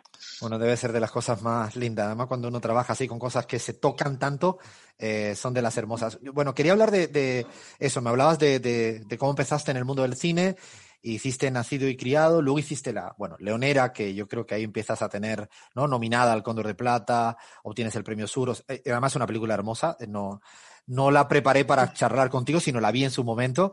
Eh, ¿Cómo se prepara un papel tan jodido, tan complicado?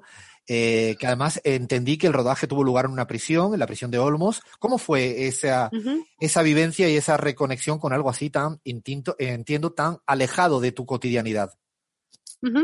Bueno, un poco lo que te contaba antes, ¿no? Después de lo de nací criado, cuando me doy cuenta que en verdad sí quiero ser actriz, pero quiero entender qué quiero contar y qué personajes quiero hacer, es que conversamos con Pablo y Pablo ahí me propuso y me dijo, bueno, hagamos una película donde vos seas la protagonista, eh, donde podamos contar una historia juntos, donde tenga algún contexto social como para contar, y ahí fuimos llegando un poco al contexto de contar Leonera. Leonera para mí representó todo un proceso que fue un año de entrevistarme con mujeres detenidas, de ir construyendo el personaje, en paralelo a que Pablo iba escribiendo con un grupo de guionistas, yo iba haciendo todo mi trabajo de investigación, iba pasándole toda la información que iba, que iba obteniendo, hice un taller de actuación adentro de la cárcel como para que las internas que quieran participar del proyecto como actrices lo puedan hacer también yo no soy solamente actriz en esa peli, sino que soy la productora ejecutiva, entonces pude acompañar de alguna forma el proyecto desde sus inicios totales hasta eh, cuando fue el Festival de Cannes, cuando empezó a pasar todo el recorrido internacional de la película. Por lo tanto, para mí Leonera fue un antes y un después de descubrir mi concepto de actriz, de descubrir qué personajes quería contar, qué quería contar, eh, esta posibilidad que tienen los actores y las actrices de, iluminar o relatar ciertas situaciones o ciertas historias que mucha gente, que mucha gente por ahí desconoce. Entonces, para mí era un compromiso social también, Leonera, como lograr entrevistarme con estas mujeres, lograr de alguna forma representar lo mejor que pueda dentro de mi cuerpo, de mi alma, de mi corazón, un poquito de cada una, de cada una de estas historias, después lograr rodar, como vos decís, en cárceles reales, todas las escenas de Leonera que no son donde no hay niños, porque por un tema legal en las escenas que hay niños no se podía. Todo el resto de las escenas son internas reales que participaron del proyecto, que se les pudo pagar como actrices, hizo hacer un convenio con el penal como para que puedan cobrar por ese trabajo. Luego hicimos un cine debate y fuimos llevando la película los diferentes como para que ellas también puedan participar. Cerramos un cine y las trasladamos a todas a ese cine como para que puedan tener como un evento cultural fue una movida, bueno, esto fue acá, le fue increíble a nivel internacional también, y Leonera fue parte en ese momento cuando se empezó a armar tanto revuelo con, con la prensa, había una ley que que estaba bastante cajonita. Abriste el debate, yo recuerdo que se abrió el debate. Se abrió el debate sobre la prisión domiciliaria para, para, mujeres embarazadas o madres con niños hasta tres años, y efectivamente después se terminó confirmando esa ley en el 2008 cuando se estrenó Leonera. Obviamente que no fue por la película, pero la película ayudó de alguna manera a que, a que el debate empiece, empiece a estar como en un punto, ¿no? En un punto social. Y para mí ese fue uno de los, de los regalos más grandes y de los premios más grandes que, que, que me pudo dar la película, ¿no? Bueno, desde ese momento hasta ahora has hecho yo no sé cuántas películas, eh, series. Eh, te aseguro que he visto eh, muchas. Yo tengo mis preferencias, como siempre. la quietud es una de las que creo que me gusta más. El hijo, Elefante Blanco. Hay un montón. Y, recuerdo también aquí en la pizarra una vez, Martina, le, le, pregunté a Cecilia Ross y a Grandinetti, que lo hemos tenido acá, sobre cuánto te quedas atrapado por, por un personaje, ¿no?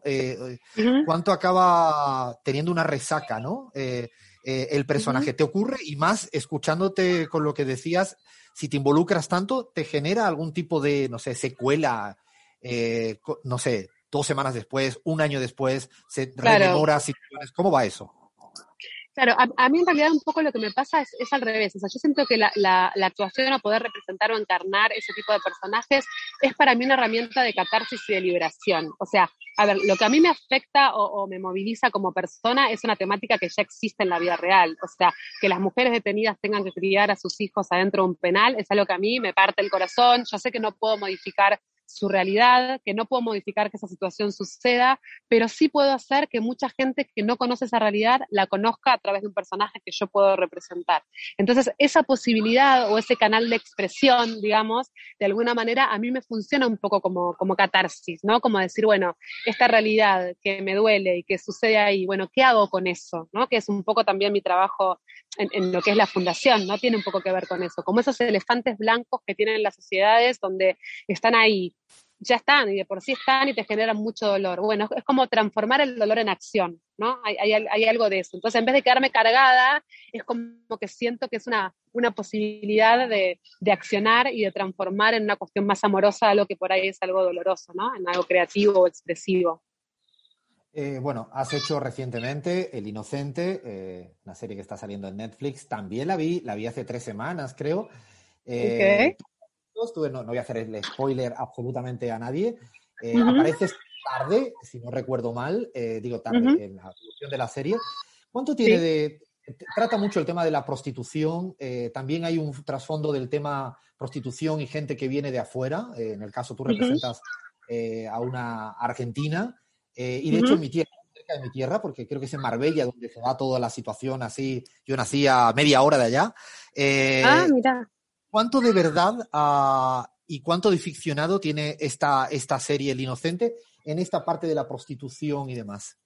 A ver, El Inocente es una adaptación de una novela de Harlan Coben, ¿no? O sea, que, que, en este caso particular, si bien hay un contexto que, como vos decís, habla sobre la trata de mujeres, sobre la prostitución, etcétera, no es un eje central en ese sentido en la serie, sino que la serie es un thriller, es un policial negro, digamos, que tiene como todo policial, eh, todos los diferentes puzzles que se van como abriendo de piezas que parecen que no tienen ningún tipo de conexión para que después todas empiecen a, a ir encajando, y dentro de eso tienen todos los personajes arquetípicos de el buen bueno, el malo, el policía, la prostituta, la monja, etcétera, ¿no? Digo, es, es, esto me parece importante como destacarlo porque es una adaptación de, una novela. Sí es cierto que en el momento o en la parte o en la línea que se trata todo este tema social, creo que fue tratado de una forma con mucho respeto por parte del director y con mucha profundidad profundidad, que me parece que eso, que eso sí, sí es interesante.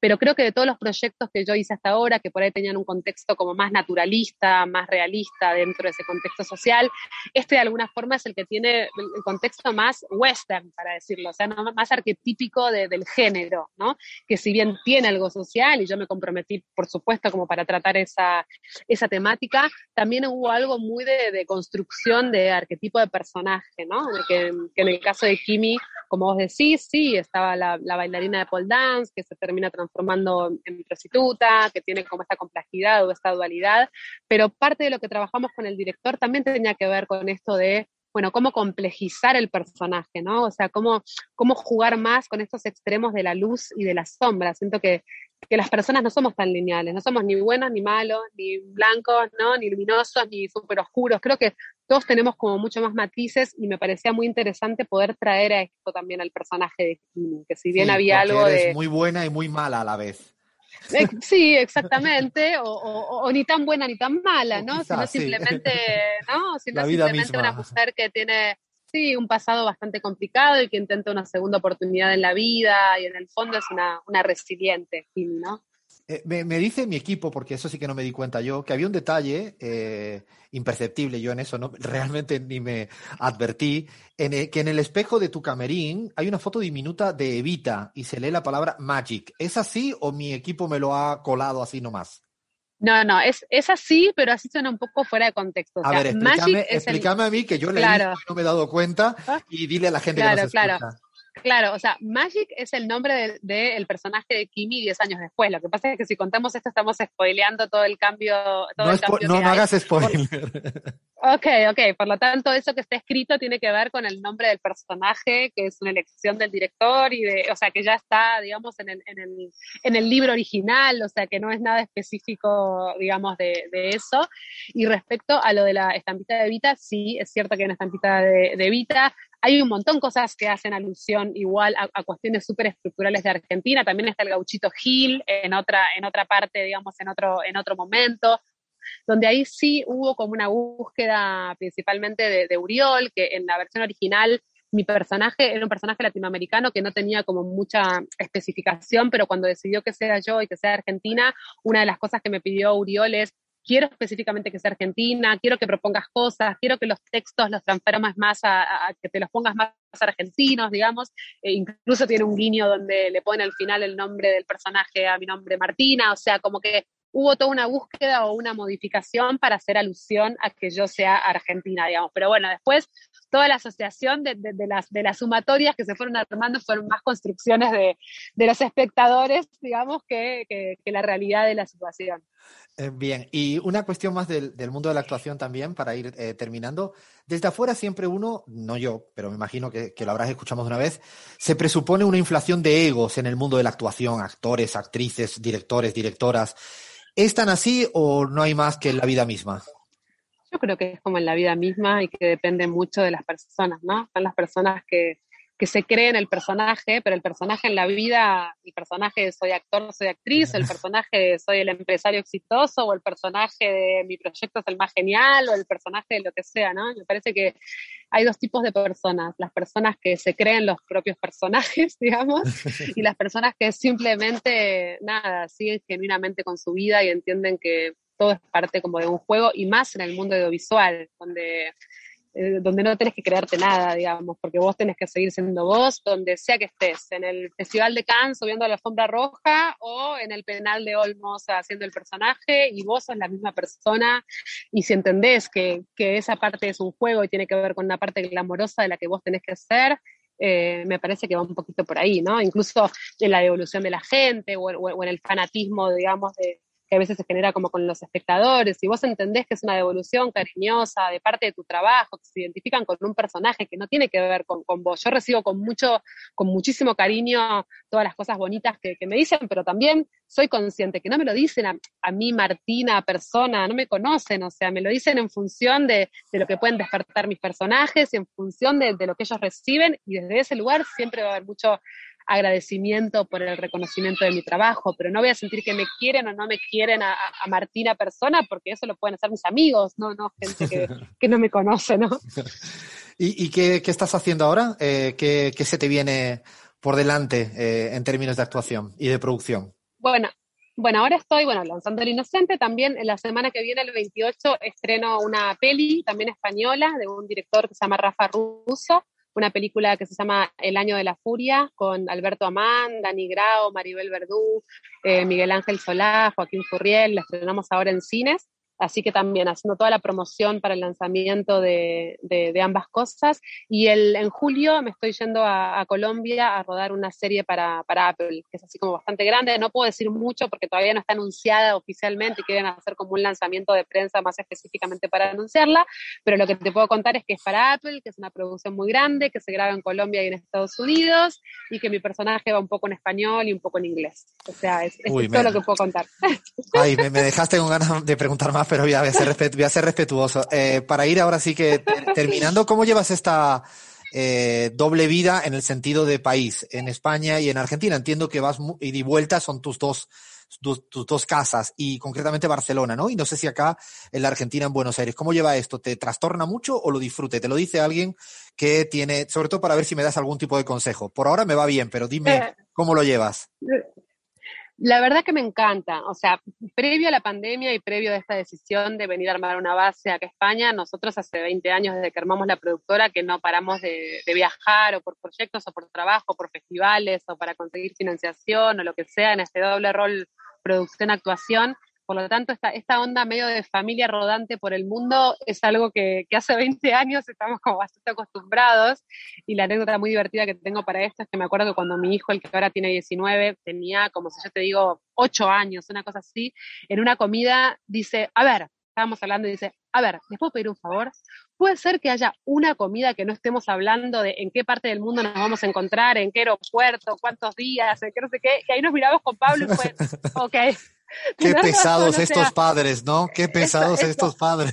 Esto es una locura. O sea que dentro de ese Rowling Family, la verdad que la mayor estabilidad que puede conseguir es solamente tener dos bases. O sea, que sea como una base más fija en Europa, lo que me posibilita tener mi casa en Barcelona y cuando tengo que ir y venir a diferentes partes, siempre volver y tener un vuelo de una hora y media y no 14.000 kilómetros de distancia, como me pasaba antes de alguna manera también es acompañar a mi hijo más grande que decidió venir a estudiar acá, o sea que eso también está buenísimo y nos posibilita también. ¿Habla, habla catalán también ya y tú también o nada? ¿Res de res? Poquito, poquito. La verdad que no, la verdad, la verdad que muy poquito. Adeu, merci, bon profit y no mucho más, pero, pero bueno, más allá, más allá de eso, estoy muy contenta. La verdad que Barcelona es una ciudad que me parece preciosa, que tiene una calidad de vida hermosa. Tenés la playa, tenés el mar, o sea, la montaña, es súper cosmopolita, estás en el centro de Europa.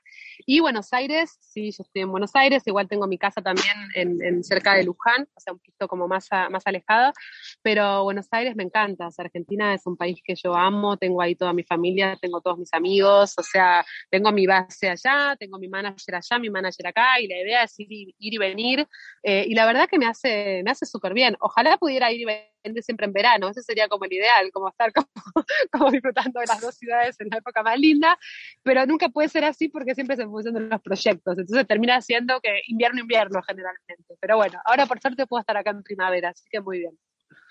Me diste mucha envidia, pues yo viví ocho años de mi vida en Barcelona, así que viví en el Borne, ahí en la zona de, ah, del Palau de la Música. Ah, eh, ¿ah ¿sí? Sí, sí, sí, yo estoy en Plaza de la Llana, o sea, estoy a 200 metros del Parque de la Ciudadela. Bueno, yo viví en San Pera, en San Pera Mesal, San Pera Mesbaix, toda esa zona de... Así que me, acabas de, evocar muchas cosas, pero bueno. Ahora sí que para ir terminando te hago pregunta muy corta, Martina, eh, y puedes hacer con respuesta igual. Primera, primera cuestión que te quería es un estereotipo sobre los argentinos, argentinas, que no sea verdad, o al menos en tu caso no se cumpla. Eh, estereotipo que que, no sea verdad o que no sea generalizado o que no sea en mi caso, porque eso, es una pregunta muy amplia. un estereotipo, un estereotipo eh, de los argentinos y argentinas, que cuando estás en España te digan, los argentinos son así, y tú digas, pero eso no es así. Ok. Eh, el, argentino es medio chanta, es como un, estereotipo así feo. explícale, explícale bien a un español qué sería la palabra chanta. Fantasma, ¿no? Como. Eh, sí, como muy charlatán, como muy, charlatán, alguien, muy charlatán, ¿no? Alguien que habla, habla mucho y hace poco. Eh, creo que no, que eso depende mucho de las personas, 100%, y no me considero ni me siento para nada identificada como, como con esto. Yo soy una persona muy, muy del hacer, pero, pero bueno, esa es una, por ejemplo. ¿Un personaje histórico que te gustaría interpretar? Wow. Eh, ay, no sé, tantos, tantos. Alguna mujer así como muy, muy aguerrida, alguna mujer empoderada que haya cambiado un poco algunas cuestiones de nuestra historia. Tendría que pensar, no sé, una escritora, Simón de Beauvoir, eh, no sé. Son tantas que tendría que pensar un poco, un poco cuál. ¿Una tarea doméstica que detestes? Eh, doblar la ropa una vez que, está lavada. Juntar los calcetines, por ejemplo. No sé por qué en mi casa siempre queda uno, uno de un par. O sea, siempre falta uno. Me vuelve loca, que los quiero tirar. Pues, ¿Te gusta el fútbol? ¿Un equipo de fútbol? Eh, soy de Boca 100%, pero simplemente porque mi hermano es de Boca y me llevó a la cancha cuando era muy chiquita, o sea que me hizo de Boca. Pero la verdad que no soy muy futbolera, salvo en la época de los mundiales, porque me encanta juntarme a tomar mate, hacer tortas fritas y todo lo que se produce en nuestro país cuando hay un mundial. Y sí, lo, doy fe. Eh, ¿Una serie que nos recomiendes? Eh, una serie española te voy a recomendar, que me voló la cabeza hace poquito, que se llama La Veneno. Ah, pero es lo máximo. Tuve aquí a la Paca la Piraña hace dos mm. meses entrevistándola porque me quedé, me quedé fascinado con la serie de los Javis. Bueno, La Veneno, La Veneno me encantó, me encantó, me encantó. Todos los personajes me parecieron alucinantes y el que, el que me volví súper, súper fan es de Lola, la actriz que es el personaje, digamos, de, de la periodista, de Valeria. Me pareció así increíble. No, es una, una joya. De hecho, creo que se ha visto muy poco en la Argentina y siempre que puedo la, recomiendo también. Me gustó, me gustó mucho. ¿Un líder o lideresa política con quien te gustaría tomarte un cafecito? Me hubiese encantado tomar un café con el Che Guevara, pero bueno, ya no, ya no lo puedo lograr. Queda para los sueños entonces. Eh, y ahora sí, una palabra, ¿cómo definirías si yo te digo Mateo y Lucero? La luz de mis ojos. Maradona. Em, la identidad de un país. Feminismo. Eh, actualidad, utopía, ilusión, esperanza. Alberto Fernández. El presidente actual de nuestro país. Vox. ¿Cómo? Vox, el partido de, de España, Vox. Mm, no tengo demasiado interés por la política en general y, y menos por la que no es mi país, la verdad. Eh, Hollywood. Eh, fake, fantasía, falsedad. El Papa Francisco. Eh, mm, alguien muy aguerrido, ¿no? El COVID. Un tsunami. Y por último, te pido que dejes una palabra escrita en nuestra pizarra. Ok. ¿Y cómo hago para dejarla Escri- escrita? escríbela tú así y di- dinos cuál palabra sería. Esperanza. Linda palabra, muy hermosa palabra. Mil gracias de verdad, Martina, por este ratito de, de charla aquí con los traviesos y las traviesas en la pizarra. Mm, Por favor, les mando un abrazo gigante. Muchas gracias. Abrazo fuerte, chao, chao. Soy Guillermo Glietti, un provocador. Llama la atención tanto odio. Llama la atención porque ni Rafael Correa, ni los Kirchner, ni Lula, ni Evo, ni Mujica y ni siquiera Chávez hicieron revoluciones de estas con mayúsculas. Hicieron cambios importantes durante la década ganada, pero de ninguna forma hicieron una revolución comunista, leninista, marxista. Ni quisieron hacerla. Hicieron algunas nacionalizaciones de sectores estratégicos, pero no eliminaron la propiedad privada y nunca salieron de la legalidad que es un sistema jurídico como el actual, una cancha inclinada contra el pueblo para defender la propiedad privada y también la desigualdad. La década ganada fueron años en los que América Latina logró sus mejores salarios y 90 millones de personas salieron de la pobreza. Pero también fueron años de enormes beneficios para las élites y las empresas, mucho mayores de los que tuvieron después durante los gobiernos más conservadores. Y me pregunto si tanto los trabajadores como las élites ganaron tanto durante la década ganada, ¿por qué salió tanto odio que engendró los Bolsonaros, los Macri, los Lenin y los Áñez? Es fácil entender el odio de las élites. Ellas tienen fuentes de odios variadas. Una es el odio por el rencor de perder el privilegio en manos de alguien de otra clase. Otra fuente es el miedo. El miedo de que tomen decisiones contra sus intereses sin consultarles y de perder la impunidad y pagar las consecuencias de sus negocios más oscuros. Estos odios no los justifico, pero los comprendo. Es el odio de los privilegios perdidos. Lo que no entiendo es el odio más popular, el de las clases medias y bajas. Ese odio que aprovechan las élites para defender sus privilegios. Y hay varias fuentes de este odio popular, pero a mi criterio la más importante es el ascenso social de los que están abajo o al lado. Porque como decía Carlos Barragán, si al final un negro empieza a vivir como uno, es porque uno tiene vida de negro.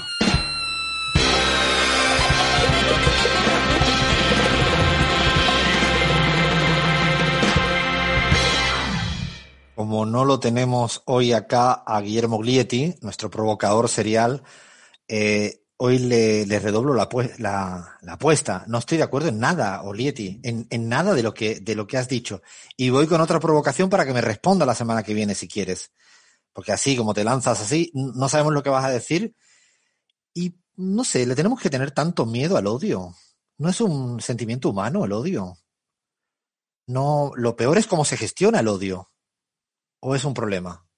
A lo mejor el problema es cuando el odio se convierte en asesinar al otro o en meter en la cárcel al otro. Pero ¿no se le ha tenido odio al Fondo Monetario Internacional durante el principio de estos procesos de cambio? ¿No se le ha tenido odio a Donald Trump cuando decía las cosas que decía? Pregunto.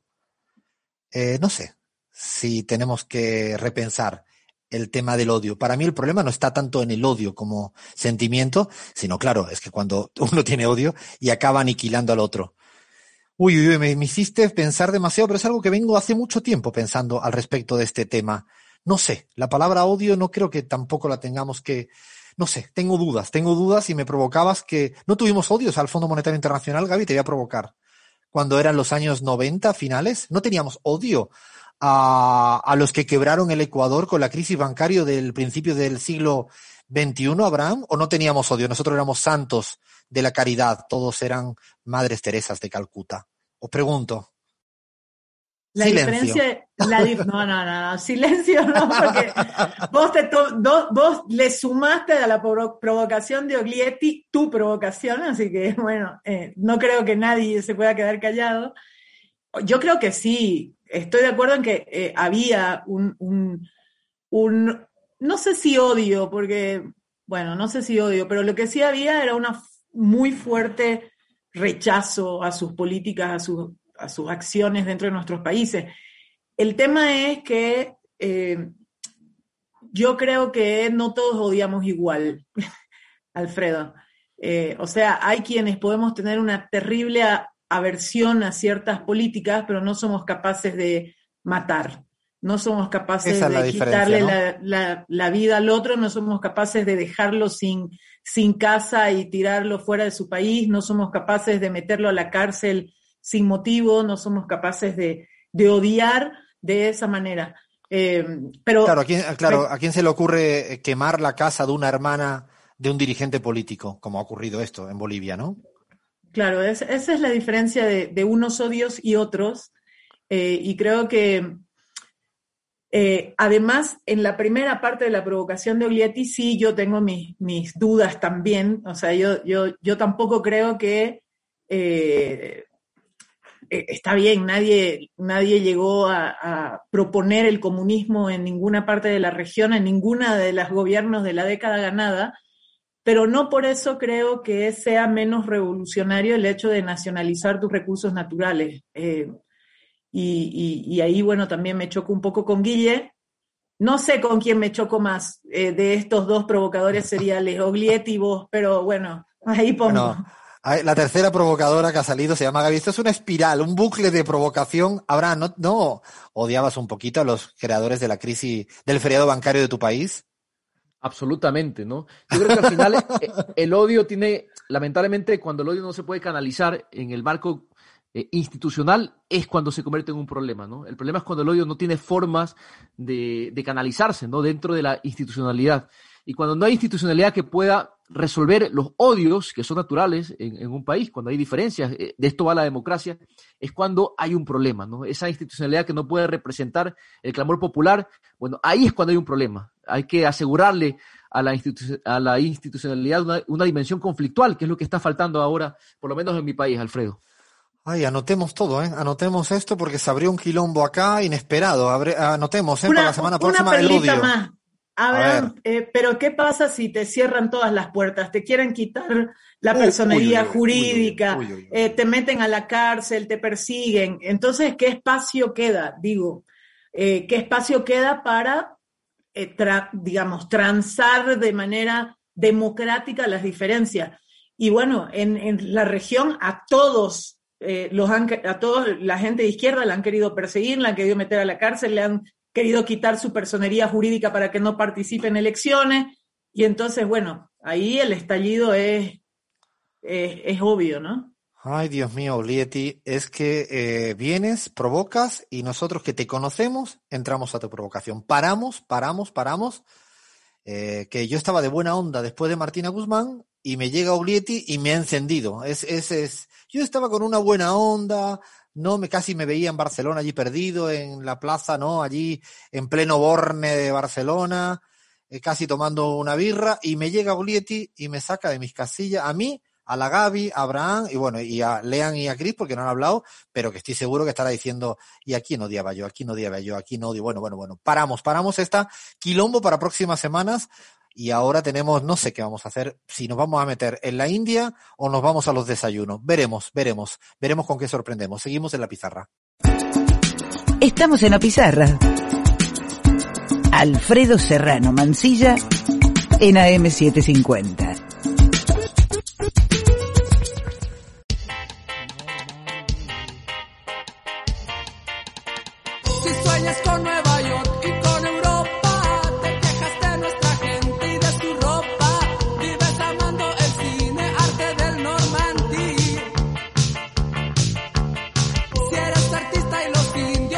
Buenísima la música. Es, que no puedo, cuando suena esta música, es como bastante difícil, ¿no? Eh, inmiscuirse, ¿no? Es como, ¿y cómo hago para, para, para meterme en esta linda música? Que además cambio, que le hemos hecho también para cuando inauguramos, cuando hablamos de eh, un segmento que le llamamos populismo de ojos claros, que en el fondo es la manera que eh, nos permite, una excusa para, para hablar de otros lugares lejanos o cercanos, de otros sitios del mundo que descubrimos, de países que no sabemos nada. De este particularmente yo, yo tengo que reconocer que conozco mm, más bien nada. No diría ni poco, nada. Eh, hablamos de un país gigante, un país muy grande, que se llama India y que no sé si más allá de, de cuatro generalidades soy capaz de decir algo más, pero ahí Abraham, Chris, el equipo hizo un buen trabajo de investigación y creo que hay cositas interesantes, ¿no, Abraham? Sí, la verdad es que India es un país, bueno, eh, no, no, solo que genera una cantidad de intrigas, sino que es un mundo aparte, ¿no? Eh, primero decir que el país nace el 26 de enero de 1950, ¿no? Y se jacta, se jacta de ser la democracia más grande del mundo por su población, finalmente instaurada en el año 52 tras celebrarse elecciones generales. Y lo primero que quiero provocar, Alfredo, es cómo se puede hablar de democracia, ¿no? En un país donde están vigentes las castas, ¿no? Porque es un país donde hay castas eh, claramente definidas. Abraham, no me provoques tan rápido y, y, me vas a decir que en España no hay castas y que en la Argentina no hay castas y que en Bolivia no hay castas. o sea, no, no, no, entiendo por dónde vas, pero realmente no, eh, no jugando a un poco a interpretar o a estirar la palabra casta, que yo creo que tiene que venir de ahí, eh, me parece ciertamente interesante que todavía podamos hablar de, de casta. Quizás es otro tipo de democracia, también a lo mejor son democracias adaptadas a otras estructuras sociales como es la India, ¿no? Y bueno, para que se hagan una idea, compas, del nivel de populismo de la India, actualmente, actualmente son más de 180 los partidos políticos registrados en este país. 180, tal como lo escuchan. Menos mal que en CELAC no trabajamos en la India, porque estaría destrozado el, el no la persona para entender la India, cualquier resumen ejecutivo te, te echa para atrás, ¿eh? 180, imagínense. Y son cada vez más los que participan del gobierno gracias a su sistema de representación proporcional, ¿no? Así que constitucionalmente se define la India como una república democrática, socialista y secular. Esto está no, en la Constitución. Esto de verdad, socialista. Y secular, Alfredo. Socialista y secular con un sistema parlamentario de gobierno. O sea que horror total. No sé cómo, ¿Cómo, cómo no, esta no me la esperaba, esta no me la esperaba. ¿eh? No soy capaz de darle, de cifrar todo este conjunto de, de, palabras en un mismo, en una misma línea. Increíble, ¿no? Bueno, para que se hagan una idea, compas, el Poder Ejecutivo está conformado por el presidente, el primer ministro y el Consejo de Ministros. El presidente es el jefe de gobierno, pero la verdadera autoridad del Ejecutivo es el primer ministro, que en este caso es Narendra Modi. La presidencia, en el caso indio, es una figura que reemplaza a una reina, sí, sí, tal como lo escuchan, la de Gran Bretaña, porque recuerden bien que la India fue una colonia de Gran Bretaña y bueno, ahí todavía prevalecen mucho estos rasgos coloniales. Bueno, hay países que todavía tenemos el monarca adentro, ¿eh? Hay países que tenemos el jefe de Estado, que es el monarca, y a veces dos. Tenemos un emérito y uno no emérito, es una cosa, lo mío. Bueno, sigue, sigue. y bueno, como todo país populista, la burocracia, ¿no? La, la, burocracia es infinita. De hecho, aquí se encuentra el tercer aparato estatal más grande del mundo. Atención, agárrense bien de sus sillas, porque estamos hablando del 39,5% de los empleos que existen se origina en el sector público. O sea, casi el wow. 40% de los empleos en la India, Alfredo, son del sector público. Dime si esto no es una burocracia fuerte, ¿no? Imagínense si a Rafael, a Rafael Correa le llamaban socia, eh, ¿no? Eh, socialista y populista y tenía en torno al 20%, si no recuerdo mal, en el empleo del sector público, este casi lo duplica de facto. De hecho, ¿no? Eh, tanto es así que la gente que integra el servicio público es considerado en la India como una élite, ¿no? Según el Fondo Monetario Internacional, la economía de este país creció 4,2% en 2019, cifra menor al 6,1% ¿no? que, se registraban años anteriores, lo que obligó a los responsables de políticas públicas y a los mercados a repensar las perspectivas económicas. Un consumo interno más lento arrastró al crecimiento y unas condiciones de crédito más ajustadas, bueno, generaron una inversión privada más débil, lo que redujo el número de empleos. Así que el empleo ha crecido, pero esto no necesariamente, Alfredo, se ha traducido en un, digamos, una distribución equitativa de la riqueza. Y aquí el gran dilema de un país que crece, pero donde la, donde la pobreza se mantiene muy, muy eh, aguda, Alfredo. Sí, esto también digo para pensar, ¿no? Son países que crecen mucho, pero parten de muy abajo. La tasa de crecimiento siempre es un engaño. No es que si yo estoy muy, muy, muy, muy, muy abajo y claro, pego un super salto, digo, uy, he crecido un montón, pero todavía no soy lo suficientemente alto. Lo digo porque a veces nos confunde mucho las tasas de crecimiento altísimas como la que tiene el, ca el caso de India. Cuéntame un poco sobre todo la extensión, eh, porque a mí no sé si somos capaces de identificar, no sé, hacernos una idea de la extensión de India. O sea, de, qué estamos hablando para yo imaginar India, Abraham? Bueno, es casi un, continente, ¿no? Eh, Una superficie de 3.287.259 kilómetros cuadrados. 3.287.000, Alfredo. Y bueno, No, ya claramente. temblar. eh, esto, esta superficie lo ubica como uno de los países más grandes del mundo, ¿no? Y además su población, porque no solo es un tema de extensión. Mongolia es un país muy grande, pero con una población no tan, no tan, eh, digamos, eh, importante. Pero la India tiene 1.352 millones 617 mil personas, es decir, 411 habitantes por kilómetro cuadrado. Y yo me pregunto, ¿cómo se maneja la distancia social, ¿no? Que es tan popular en esta No, es una locura, ¿no? Estos esta época del coronavirus, ¿no? No, esto parece que es una un dimensión. oxímoron.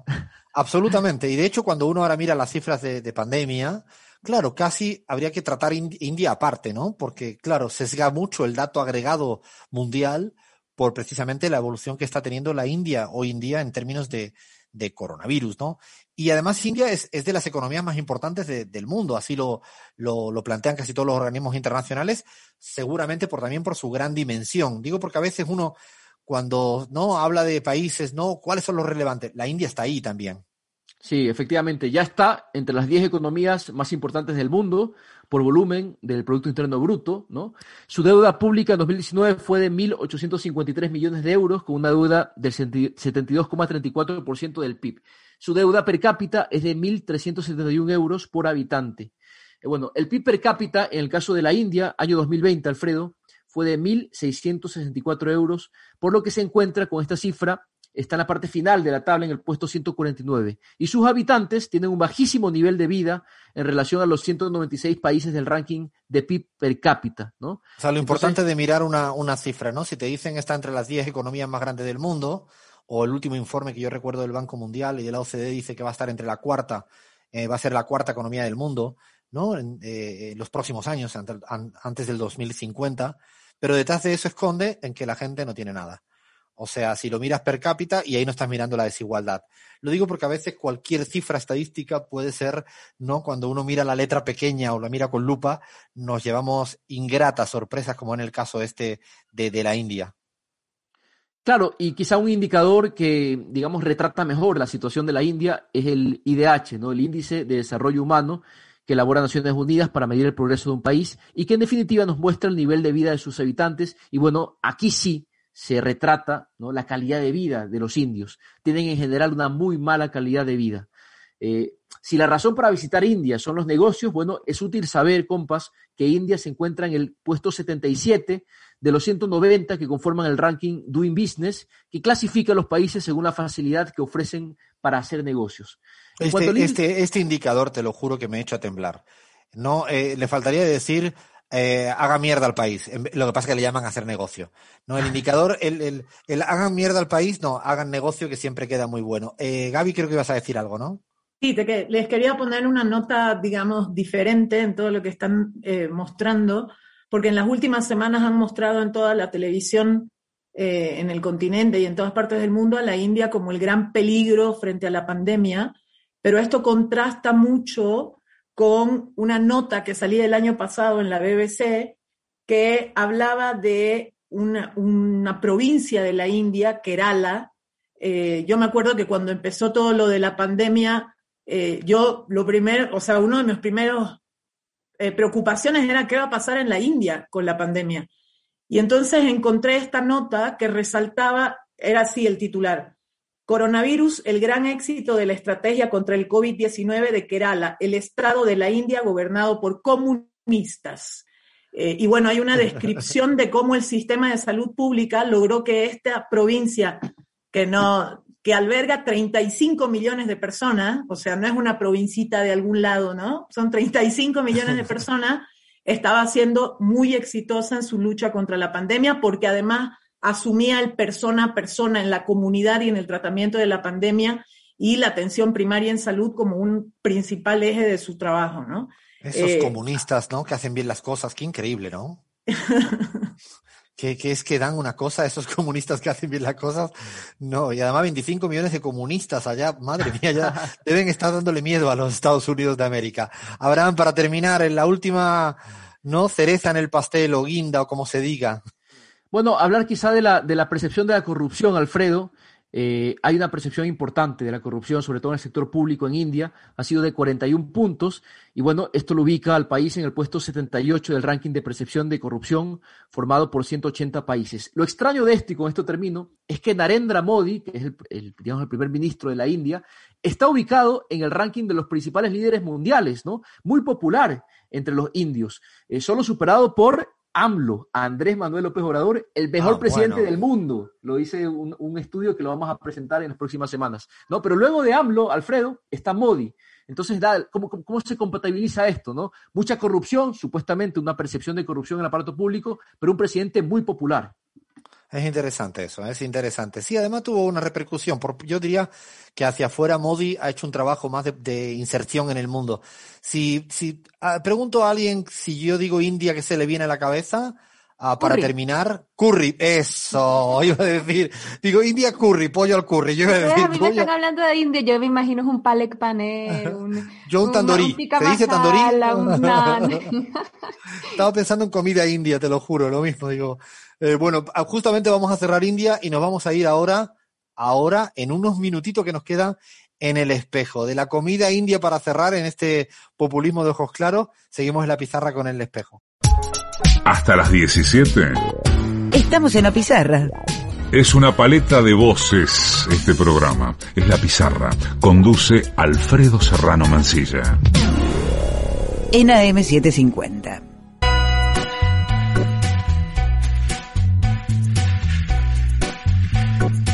Esto es lo que se llama un volantazo de última hora porque esta mm, sintonía no tiene nada que ver con, con el espejo, eh, absolutamente nada que ver.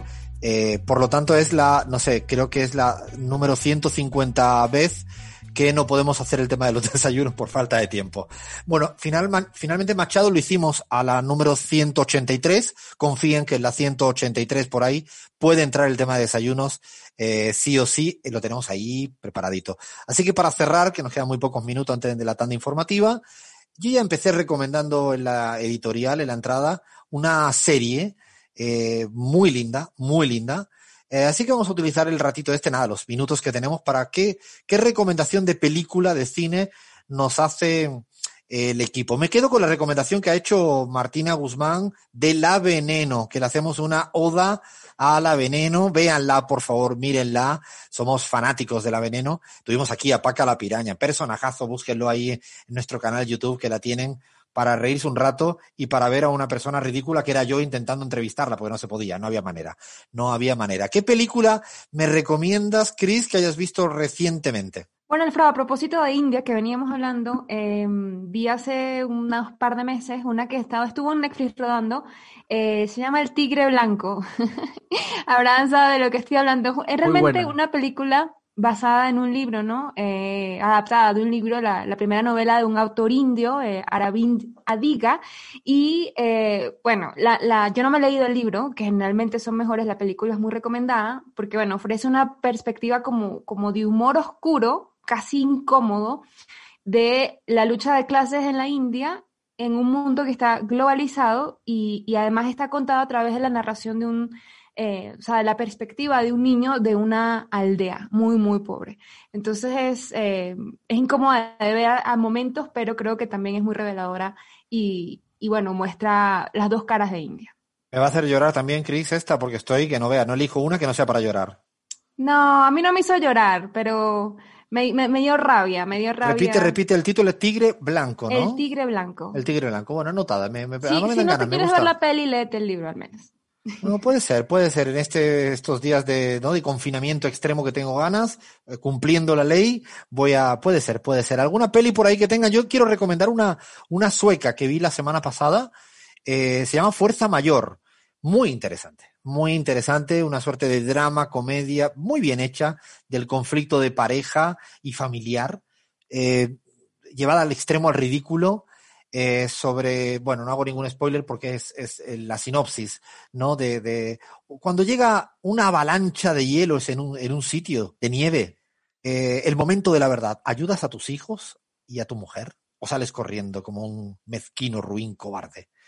Eh, dejo esa pregunta así y la, la, película está muy bien hecha. Me gustó realmente mucho, la disfruté mucho y esa por fin no me hizo llorar. De vez en cuando, una que no me hace llorar, la tengo que sacar al aire. Y la serie de Quebecois que había dicho Frágil, eh, un espectáculo. ¿no? Esa sí que no voy a decir absolutamente nada y pido que la vean sin sinopsis, la vean directo. Son 10 capítulos eh, una, una, verdadera joya eh, frágil. Todo lo veo por Filmin. Cuando me preguntan, yo no soy de la plataforma tanto Netflix, veo mucho, utilizo siempre la plataforma Filmin, que la recomiendo infinitamente más encarecida, no cobro comisión, si quieren pagar eh, publicidad en la pizarra, bienvenido sea, pero es una plataforma que merece mucho la pena, Filmin. No sé si por ahí tienen, eh, Lean, Gaby o Abraham, alguna cosita para recomendarle a nuestra gente. Alfredo, sí, yo hace poco vi una película de 2015 de Patricio Guzmán, ya que estábamos hablando de Chile hoy, El botón de nácar, la recomiendo muchísimo. Eh, es una película, es un film medio sin ensayo, ¿no? En la que habla un poco del, del misterio del océano, de se dice que el agua tiene memoria y tiene voz, y cómo eh, se relaciona las masacres que eh, sufrieron los pueblos indígenas en Chile con eh, la masacre de los desaparecidos eh, por Pinochet durante la dictadura chilena. Repite el título, Lean, para anotarlo porque me, me interesó. El botón de nácar se llama. El botón de nácar, queda, queda anotada también. Bueno, estamos sin tiempo, ahora después le doy la palabra a Gaby y a, y a Abraham porque llega la tanda informativa en AM750 y seguimos en la pizarra, nada, nos quedan poquitos minutos. Sábado a la tarde.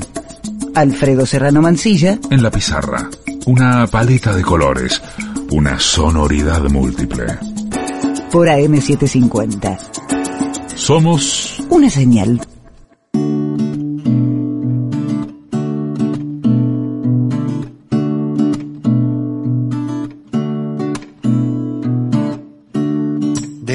Sin tiempo, se nos fue volando, volando, volando, volando el programa y ojalá, ojalá la gente que, que está acá escuchándonos, acompañando, siguiendo, riéndose o a veces incluso diciendo, pero ¿por qué dijiste eso, Alfredo? ¿Por qué, Abraham, te metiste en esa cosa? Bueno, de la manera que sea, relacionarse es lo lindo de la radio y además a veces nos reímos un poco más de la cuenta, no forzando, sino para ver si acompañamos en estos tiempos jodidos en los que estamos de, de, pandemia, no solo en la Argentina, sino todavía hay medio mundo o más de medio mundo que la está pasando muy mal. Nosotros felices por, por hacer radio una semanita más, eh, muy contentos de la charla que hemos tenido con Martina Guzmán, que ahora ya está ahí disponible, porque además nosotros hacemos radio de toda la vida y luego hacemos radio moderna, porque los que tenemos menos de 20 años, ¿no? Nos gusta estar en la radio moderna, ¿no?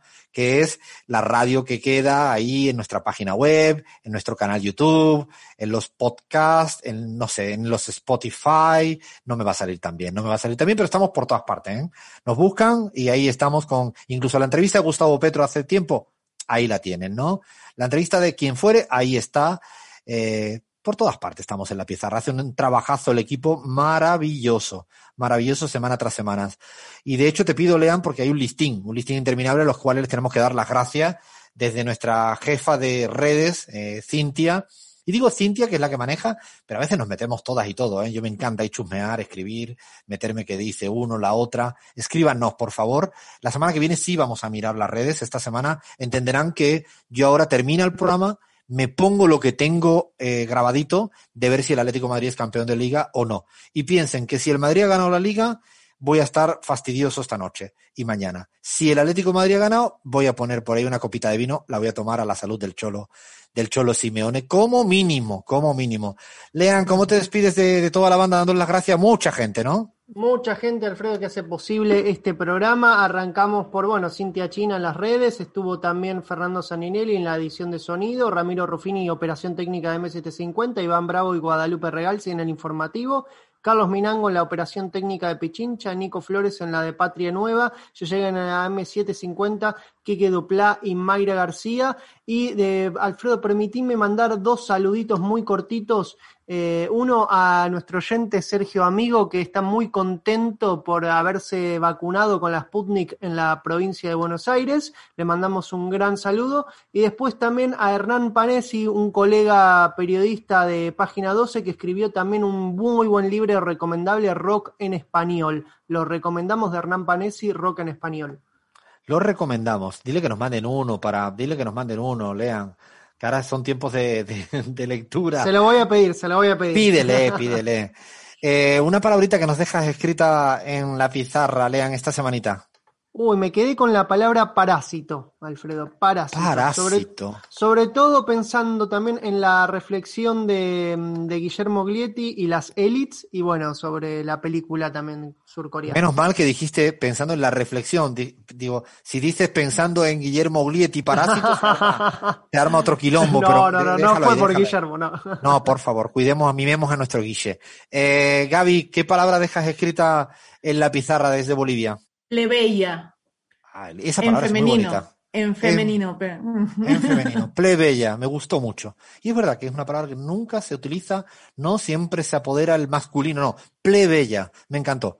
Eh, Abraham desde España, guion Ecuador, Guayaquil, ¿qué palabra dejas escrita? Identidad es mi palabra. Identidad, bonita palabra. Bonita palabra, vamos, tenemos plebeya, identidad, la palabra que nos dejó escrita Martina Guzmán, que era esperanza.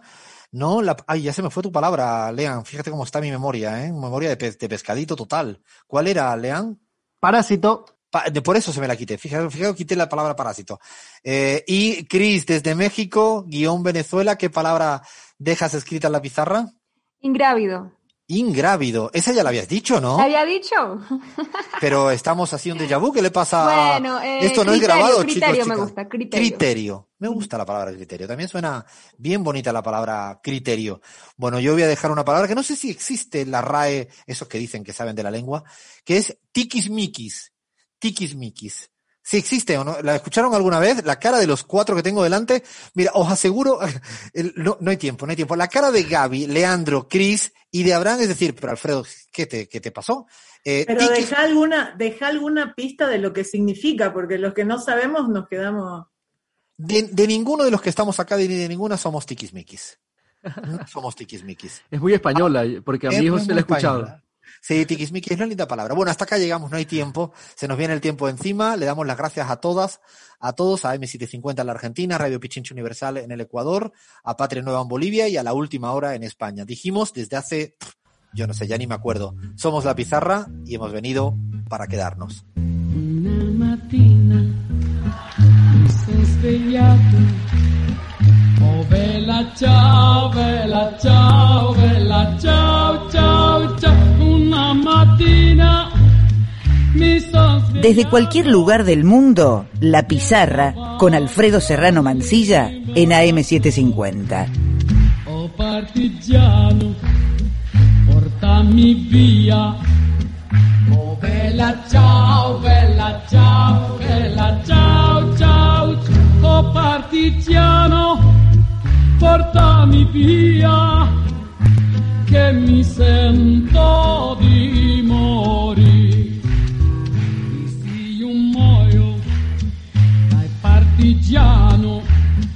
Oh bella ciao, bella ciao, bella ciao, ciao, ciao. E se io muoio da partigiano, tu mi devi seppellire.